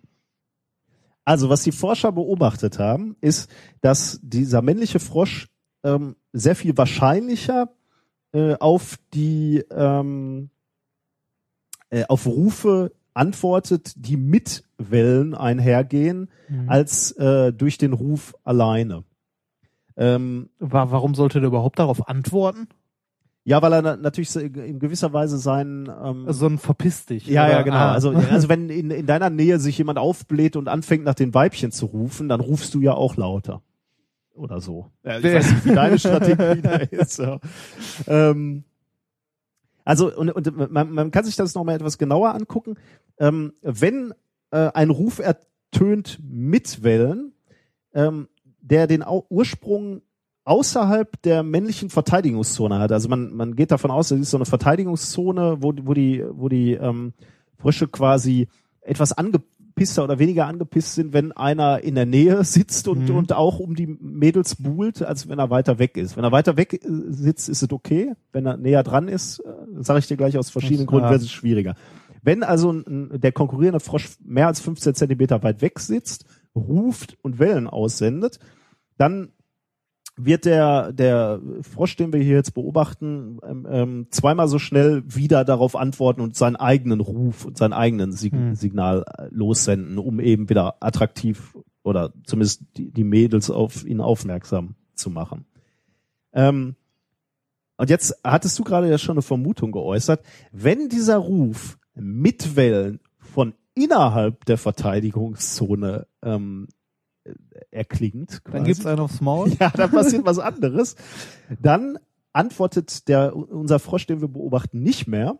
Äh, er hört auf zu rufen. Er ähm, faltet seinen diesen diesen diesen Rufsack, den er da hat, ne, diesen Blähbauch, mit dem er diese Signale ab äh, aussendet, den faltet er komplett zusammen, packt packt ihn quasi weg. Die Wissenschaftler sind sich noch nicht ganz einig, warum, äh, warum er das tut, aber ähm, die Vermutung geht in die gleiche Richtung, wie du gesagt hast. Er bereitet sich auf einen Kampf vor. er, er sagt halt genau das, was du gerade gesagt hast. Jetzt gibt's aufs Maul. der packt schon mal den Sack weg und dann Ja. gibt es äh, gibt es Kasala. Sucht der dann auch? Äh, also äh, konnte ich in dem Paper jetzt nichts Ah, finden, okay. ob er dann anfängt zu, aber zumindest macht er sich kampfbereit. Ja. Ähm, also und, und die Wellen sind davon eben eine Komponente. Ne? Wenn, wenn nur ein konkurrierender Frosch ruft, dann, dann, Dann ist reagiert er nicht noch so. so, ne? ähm, aber wenn die Wellen da sind, dann weiß er, er ist in der Nähe, er meint es ernst, dann, dann wird äh, zurück. Also entweder Kampfmodus oder erstmal auch laut gegenhalten. Aber das ist nicht die einzige äh, oder die, die, der einzige Effekt, der von diesen Wellen ausgeht. Und das hätte, wäre auch nicht das gewesen, was ich so interessant finde. Es gibt nämlich noch einen anderen Effekt. Ähm, diese Wellen äh, liefern nämlich noch Informationen, und zwar Informationen an Fledermäuse, die Frösche essen. Nein. Äh, die können nämlich mit dieser Information, also mit den Wellen auf dem See oder auf dem Tümpel, ähm, ziemlich genau eine Aussage treffen, wo der Frosch sitzt. Wäre das nicht äh, kontraproduktiv, so evolutionstechnisch?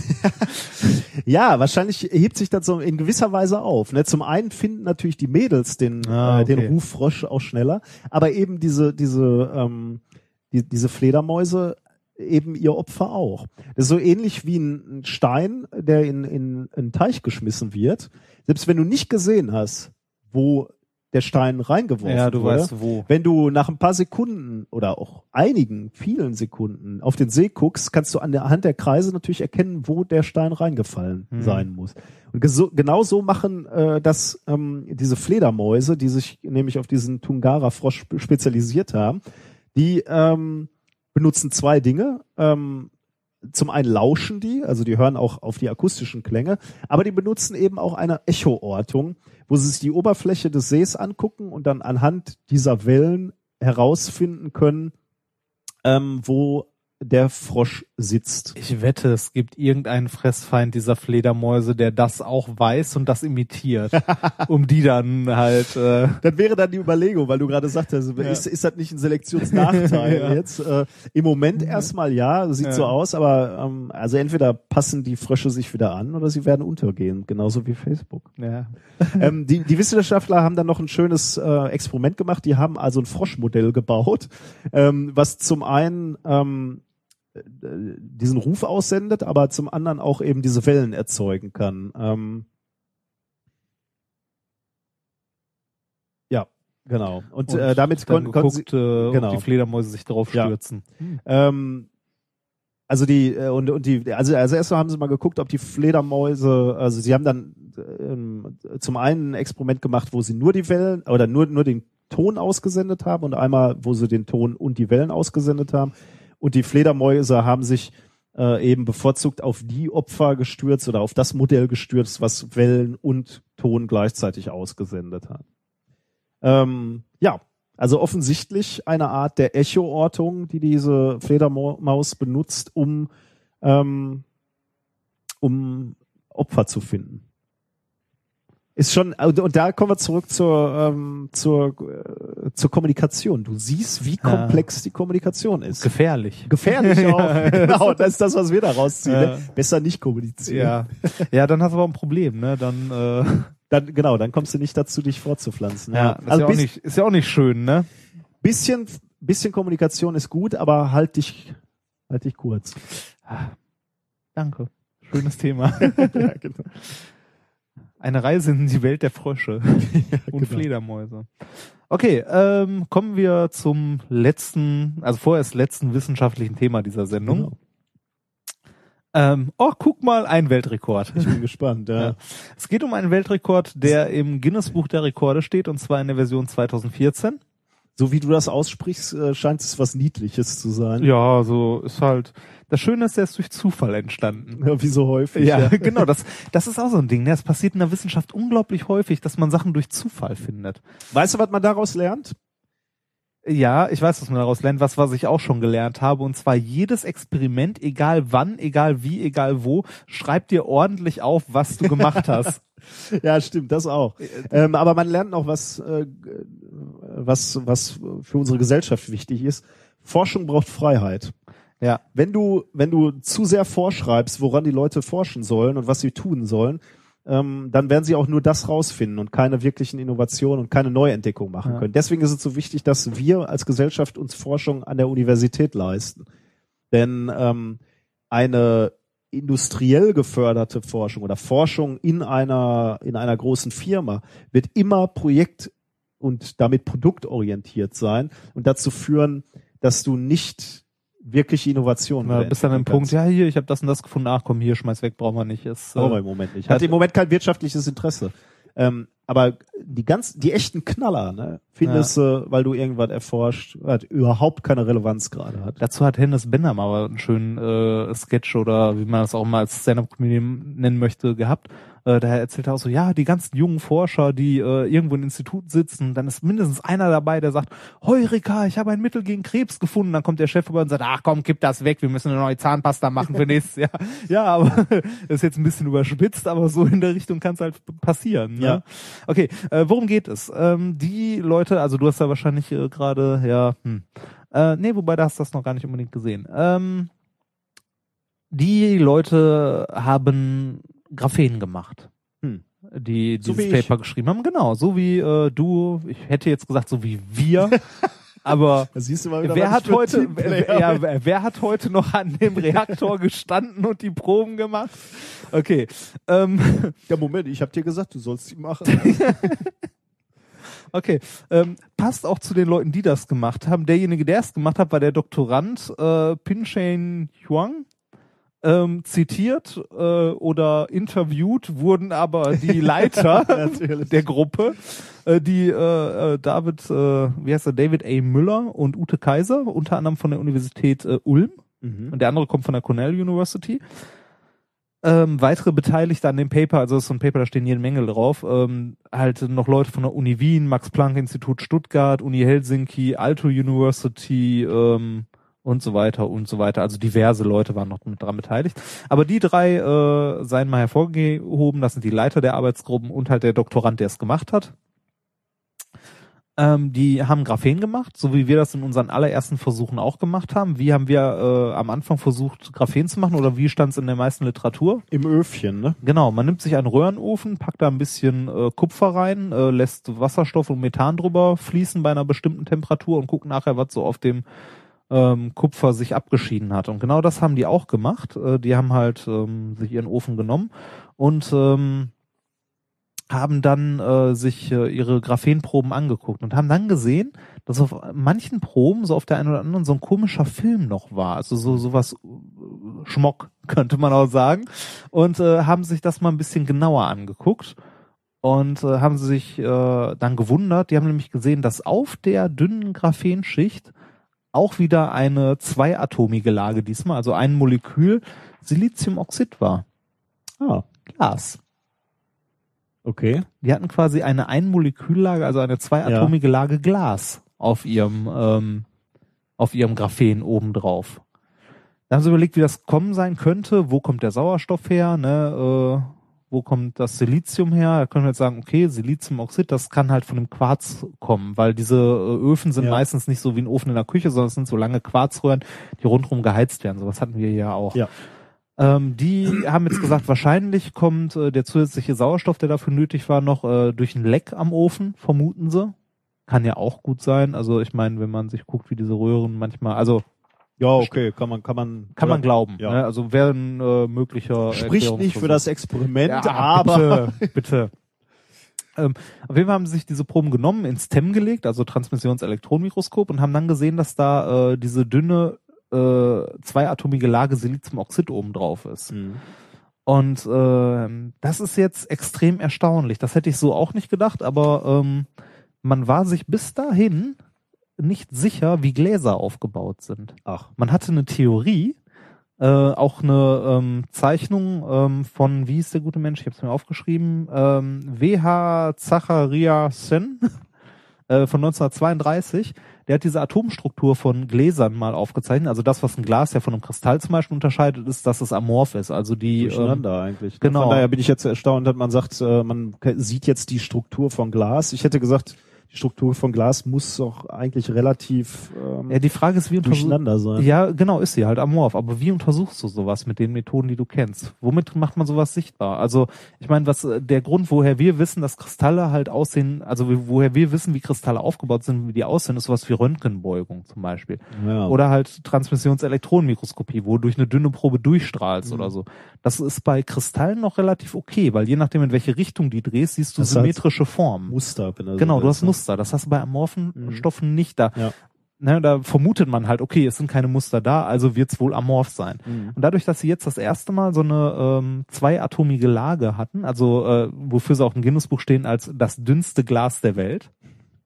Ne? Da ist, kommt jetzt, das ist der Rekord. Genau, das ist der Rekord, den sie Okay. durch Zufall halt nebenbei aufgestellt haben. Äh, hatten jetzt das erste Mal äh, die Möglichkeit, sich diese Struktur wirklich anzugucken, weil da konntest du mit einem TEM draufbraten und dann äh, dir die einzelnen Atome angucken.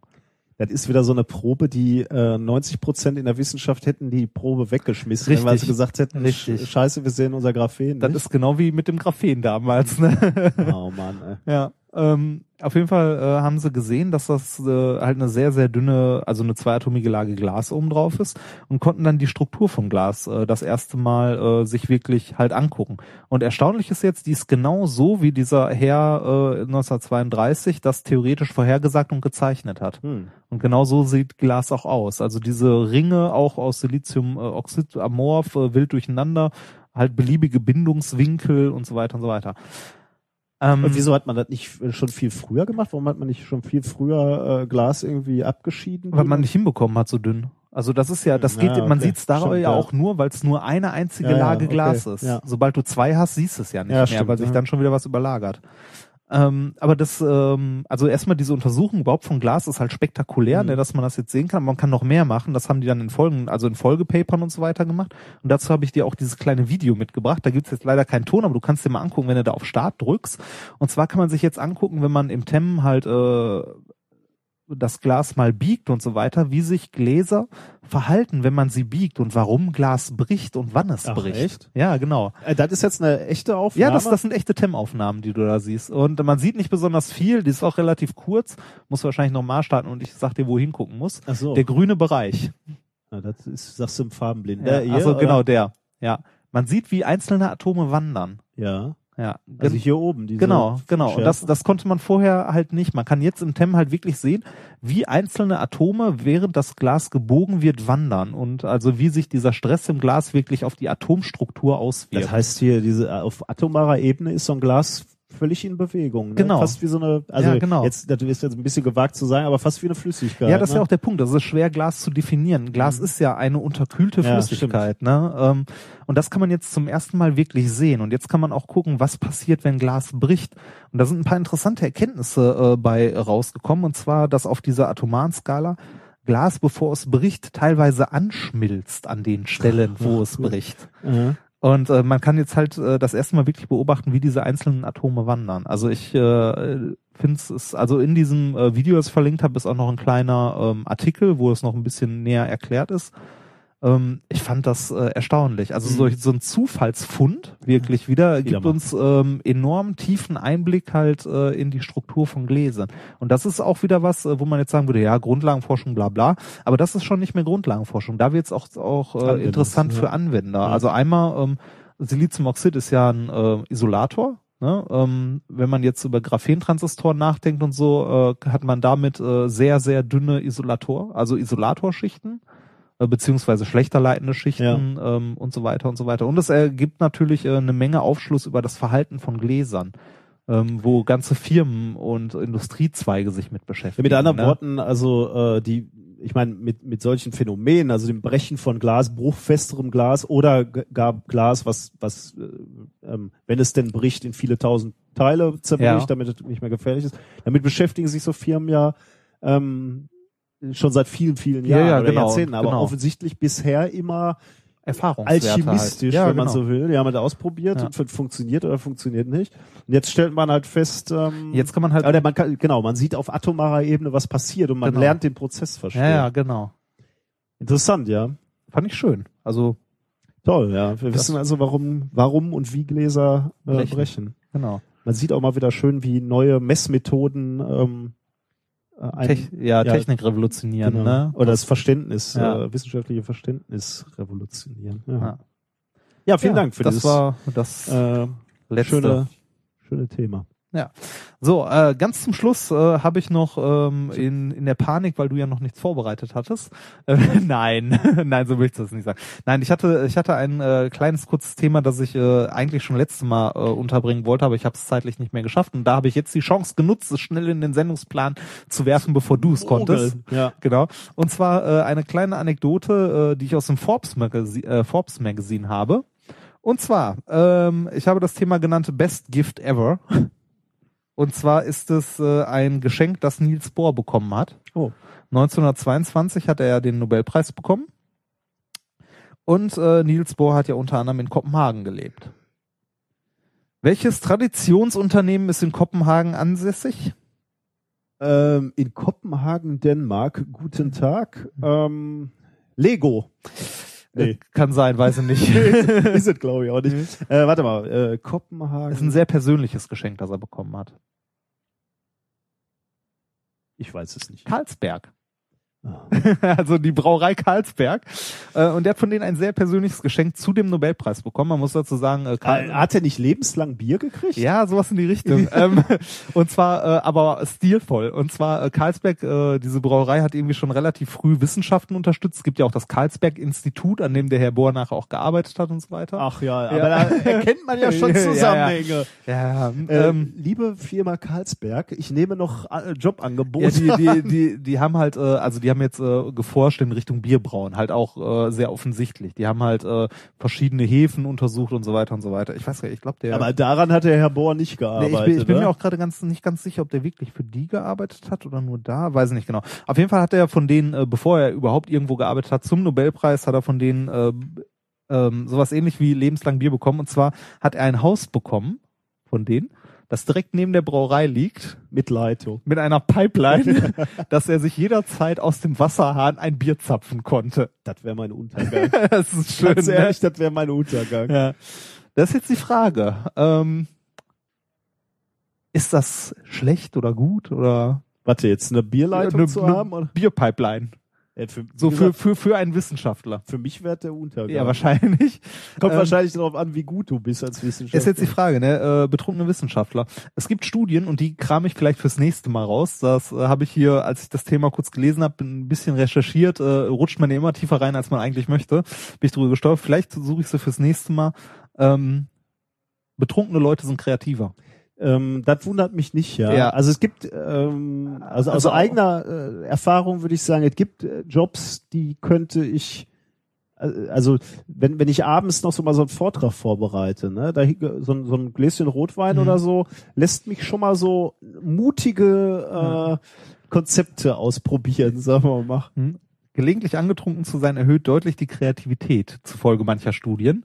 Ähm, und zwar äh, soll das äh, im Großen und Ganzen darauf beruhen, dass der Alkohol dir die Fähigkeit raubt, dich auf eine Sache zu konzentrieren. Ah, das heißt, du denkst rechts, Richtig, links genau. Ah, schön, ja. ja. und das suche ich vielleicht fürs nächste Mal raus, aber das könnte, jetzt kann man mutmaßen. War Bohr so gut, weil er Freibier hatte? Ich würde sagen, das ist ein legitimer Versuch, den wir mal in den nächsten Ja. Wochen ausprobieren sollen. Ja, das war mein äh, kleines Thema für den Abschluss und ähm, Ich habe auch noch eine Kleinigkeit. Du fährst doch schon mal mit dem Fahrrad zur Arbeit. Ne? ja, Oder ich habe mir das übrigens, da äh, es nicht mehr arschkalt ist und ähm, sobald die äh, Temperaturen wieder in den zweistelligen Plusbereich gehen und es trocken wird, werde ich wieder mit dem Fahrrad zur Arbeit fahren. Auch wenn es äh, knapp äh, 25 Kilometer Dann sind. kommst du noch später, ne? Nee, da stehe ich eher auf. Ich war ja heute auch schon um 8 Uhr hier, was du nicht gemerkt hast. Ähm, das überspiele ich. Da ist mein Sendungsplan. Ah. Ähm, äh, ich habe noch so eine kleine Studie gefunden, die, äh, dir ist als Fahrradfahrer sicherlich äh, aufgefallen oder ein, eins der Sachen, die am meisten nervt beim Fahrradfahren, sind Autofahrer, die dich zu dicht überholen, oder? Ähm, ah, es gibt, also ich könnte eine Hitliste aufstellen, was mich am meisten nervt beim Fahrradfahren und das wäre Platz drei. Dann sagst du uns jetzt auch noch schnell. Platz eins Regen, Okay. Platz zwei äh, Leute, die mit ihren Hunden auf äh, Fahrradtrassen spazieren gehen und die Hunde nicht anleihen, Okay, gegen äh, zu eins und zwei kann ich dir nichts machen. weil ich dabei schon fast fünf Hunde überfahren hätte. Aber äh, ich bremse halt immer und das Doofe ist, dass mich die Leute dann immer anschnauzen wie sonst was ähm, und ich mir jedes Mal so denke, so du siehst mich von weitem kommen, nimm deinen Hund doch bitte kurz an die Leine. Aber damit verscherze ich es mir jetzt mit allen Hundefreunden. Nebenbei, ich habe zwei Katzen. So, jetzt ganz vorbei. ähm, So, gut. Ja. Nach, Unsere Hörerzahl Wusste, ist jetzt ganz weit unten. ich wusste nicht, äh, was für ein Wespennest ich Ja. da stoße. Ich fahre viel Fahrrad, also Also ich wollte dir nur noch von einer kleinen äh, Studie äh, berichten, die in, in dem äh, Journal Accident Analysis and Prevention erschienen ist. Und zwar ähm, im März 2014. ja. Äh, also scheint die aktuelle Ausgabe zu sein. Scheint wohl nicht so regelmäßig zu Hä? kommen. Und Warte mal, im März 2014? ich weiß es auch nicht. Hier, hier steht, auf diesem Paper steht März 2014. Vielleicht ist es auch noch nicht gedruckt und kommt demnächst in Druck und ich habe es nur digital gefunden. Klingt Jedenfalls irgendwie nach einem abgekarteten Spiel.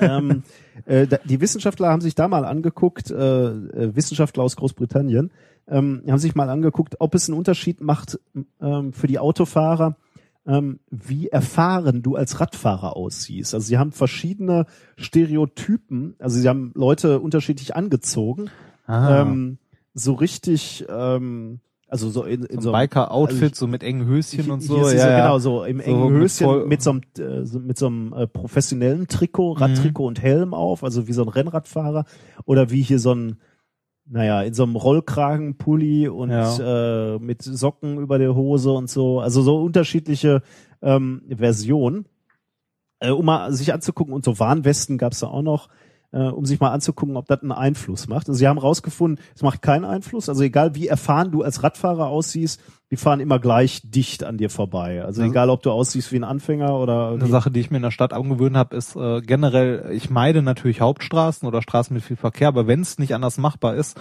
ähm, nach Möglichkeit nicht ganz weit rechts zu fahren, weil dann nehmen dann überholen nicht die Leute nämlich wirklich in der Spur, ohne überhaupt noch Ja. zur Seite auszuweichen, sondern nicht, natürlich nicht genau in der Mitte fahren, das ist arschig, aber halt auch nicht ganz nach rechts gepresst, sondern so ein Mittelding. Ähm, das Einzige, was du machen kannst, wo ein bisschen was geholfen hat, ist, wenn du eine äh, Polizeiweste getragen hast, äh, auf der auch noch zusätzlich stand, äh, dass der, die Fahrt des Polizeifahrers mit einer Videokamera aufgezeichnet wird. aber nur dann war ein Effekt zu sehen. Aber, das, Ansonsten, aber das, das ist doch nicht mehr legal, oder? nee, das darfst du nicht, genau. Ja. Also von daher äh, ist das keine Chance. Mit anderen Worten, du kannst über deine Kleidung nicht verhindern, dass Leute dir zu nahe kommen. Egal was du anhast, und das wurde gemessen, ein bis zwei Prozent der Überholmanöver passieren innerhalb von 50 Zentimetern von dir. Ja, das ist extrem. Und das ist nah. Vielleicht ist das doch höher in meiner Top 3, wenn ich mehr auf äh, großen, äh, auf großen Straßen unterwegs wäre. Es gibt äh, so schöne Fahrradrücklichter, davon habe ich mir letztens eins aus äh, China bestellt, das ist aus irgendeiner Fabrik daraus gefallen. Ähm, und zwar projiziert das mit einem Laser zwei lange Striche so zu deinen Seiten und so leicht hinter dich, dass Ja. du äh, ungefähr, weiß nicht, so anderthalb Meter Breite halt hast. Wirklich lange Streifen. Natürlich in Deutschland nicht erlaubt. Ich wollte gerade sagen, ist das legal? Nein, natürlich, natürlich nicht. Laser im Straßenverkehr. Hm. Raten wir mal. Vielleicht nein. Vielleicht eher nicht, ja. Aber es ist ein äh, ziemlich cooles Teil, weil du damit breiter wirkst in, mit dem Fahrrad. In, in China darf das eigentlich. ja, wahrscheinlich darfst du überall außer in Deutschland. Ähm, damit machst du dir quasi deine eigene, deine eigene Fahrspur, also deinen eigenen kleinen Fahrradweg. Ja, und da wird, da glaube ich auch, das wird helfen. Also da äh, nehmen die Leute oder können eher abschätzen, wie weit sie wirklich dran vorbeifahren. Ich meine, wenn ich mit dem Motorrad unterwegs bin, fällt mir das auch mal relativ schwer abzuschätzen, war das jetzt zu nah oder war das nicht zu nah? Ähm, Erinnerst du dich, in den 80ern gab es so ein, so ein, so ein Hebel, also wie so ein so ein so orangenes Schranke, Ding, was du ja, die hinten, hinten am ja genau, ja, so ausgeklappt hast. ja, Das wird wahrscheinlich auch helfen. ja, wobei das Ding zu kurz ist, glaube ich. Also, Kannst du länger machen. Ja. Ist wahrscheinlich auch nicht nee, wahrscheinlich nicht. Gut, ich glaube, wir können äh, den Zum Laden Schluss jetzt kommen. zumachen, oder? Okay, als Abschluss gibt es heute ähm, mal kein Musikvideo, sondern ähm, ein kleiner ähm, Wortbeitrag, über den ich gestoßen bin, und zwar von einem Poetry Slam von Jan Philipp Zimny. Physik ist schön, niemand braucht Physik. Er vertut sich in dem Video ein bisschen mit Dreh, nee, mit Trägheitsmoment und Drehmoment. In dem Video ist es eingeblendet, dass es ihm im Nachhinein aufgefallen ist, aber äh, einfach ignorieren. Ein sehr schöner Text. An dieser Stelle möchte ich mich verabschieden. Es war wieder ein wunderschöner Abend. Macht's gut. Ja, tschüss, was. In zwei Wochen. Ciao. Macht's gut, tschüss. Hey. Du streamst das tatsächlich. Super nice.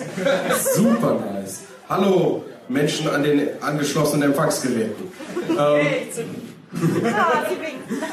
so, liebe Munchkins, bitte stellt eure Taschenrechner auf lautlos. Ich habe euch einen äh, Text mitgebracht, der äh, mit etwas zu tun hat, womit ich mich lange Zeit in der Schule viel beschäftigt habe. Er heißt Physik ist schön, niemand braucht Physik. Ich zitiere. Physik ist eine anmutige Wissenschaft, welche die plastischen Phänomene der Welt um uns herum, die winzigen Wunder der kleinsten Teilchen und das gargantueske Ballett des Universums beschreibt. Dabei gelingt es ihr spielend, die Neugier und die Fantasie der Menschen in Langeweile und Verwirrung zu verwandeln. Zitat Ende. Diese weisen Worte entstammen dem wenig bekannten Physiker, Philosoph und Prahlhans Jan Philipp Zimny und sind nicht gelogen.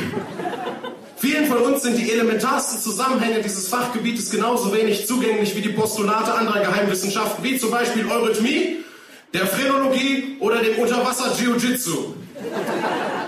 Das Wissen des Durchschnittsbürgers um die Physik reicht von alles fällt runter bis hin zu Strom kommt aus einem Loch in der Wand und schmeckt Aua.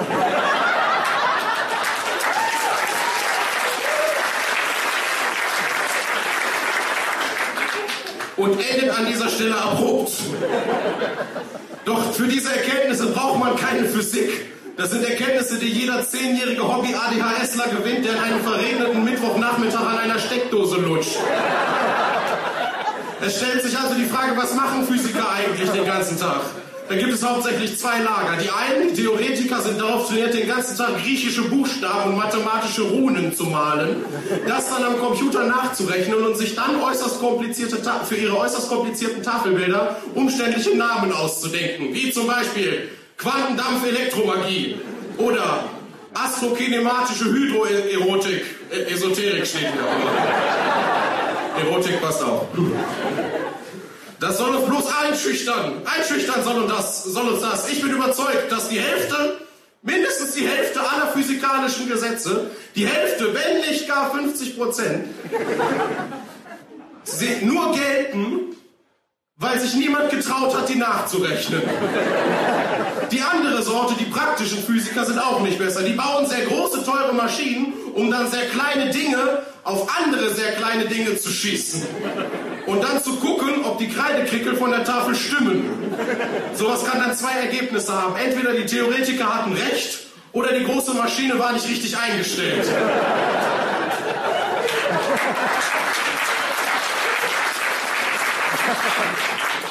Einfach wahr. Der ganze Irrsinn dient dann der Formulierung einer Weltformel, die ausnahmslos alles beschreibt. Alles. Das geht aber nicht, weil sich einige sehr kleine Dinge schlichtweg weigern, von anderen sehr kleinen Dingen beschossen zu werden. Obwohl die Theoretiker gesagt haben, dass das irgendwie gehen muss. Und dann müssen noch größere Maschinen gebaut werden. Und das alles genau nachvollziehen zu können, dafür muss man dann mindestens fünf Jahre Physik studieren, tendenziell aber eher 15. Davon sind allein drei Jahre lang nur Mathe und Griechisch, damit man überhaupt verstehen kann, was die Physiker sagen. Ich habe für diesen Slam mal angefangen, das zu studieren und eine Übungsaufgabe mitgebracht, die so original aus meinem Studiengang stammt. Eine Tänzerin, das ist etwas, von dem die meisten Physiker nur aus dem Internet gerüchteweise gehört haben, dreht sich im Kreis. Dabei wird ihr Körper durch einen Zylinder mit dem Durchmesser 30 cm und einer Höhe von 70 cm angenähert. Ihre Arme durch Zylinder, Zylinder mit dem Durchmesser 10 cm und einer Länge von 40 cm. Ihr Gewicht beträgt 50 Kilogramm. Bestimmen Sie das Drehmoment mit, und ange, äh, mit ausgestreckten und angelegten Armen. Jetzt werden sich viele fragen, was ist das Drehmoment? Das spielt keine Rolle. Das kann man eh weder sehen noch anfassen. Aus denselben Gründen glauben die meisten Menschen nicht an Gott. Also warum an das Drehmoment?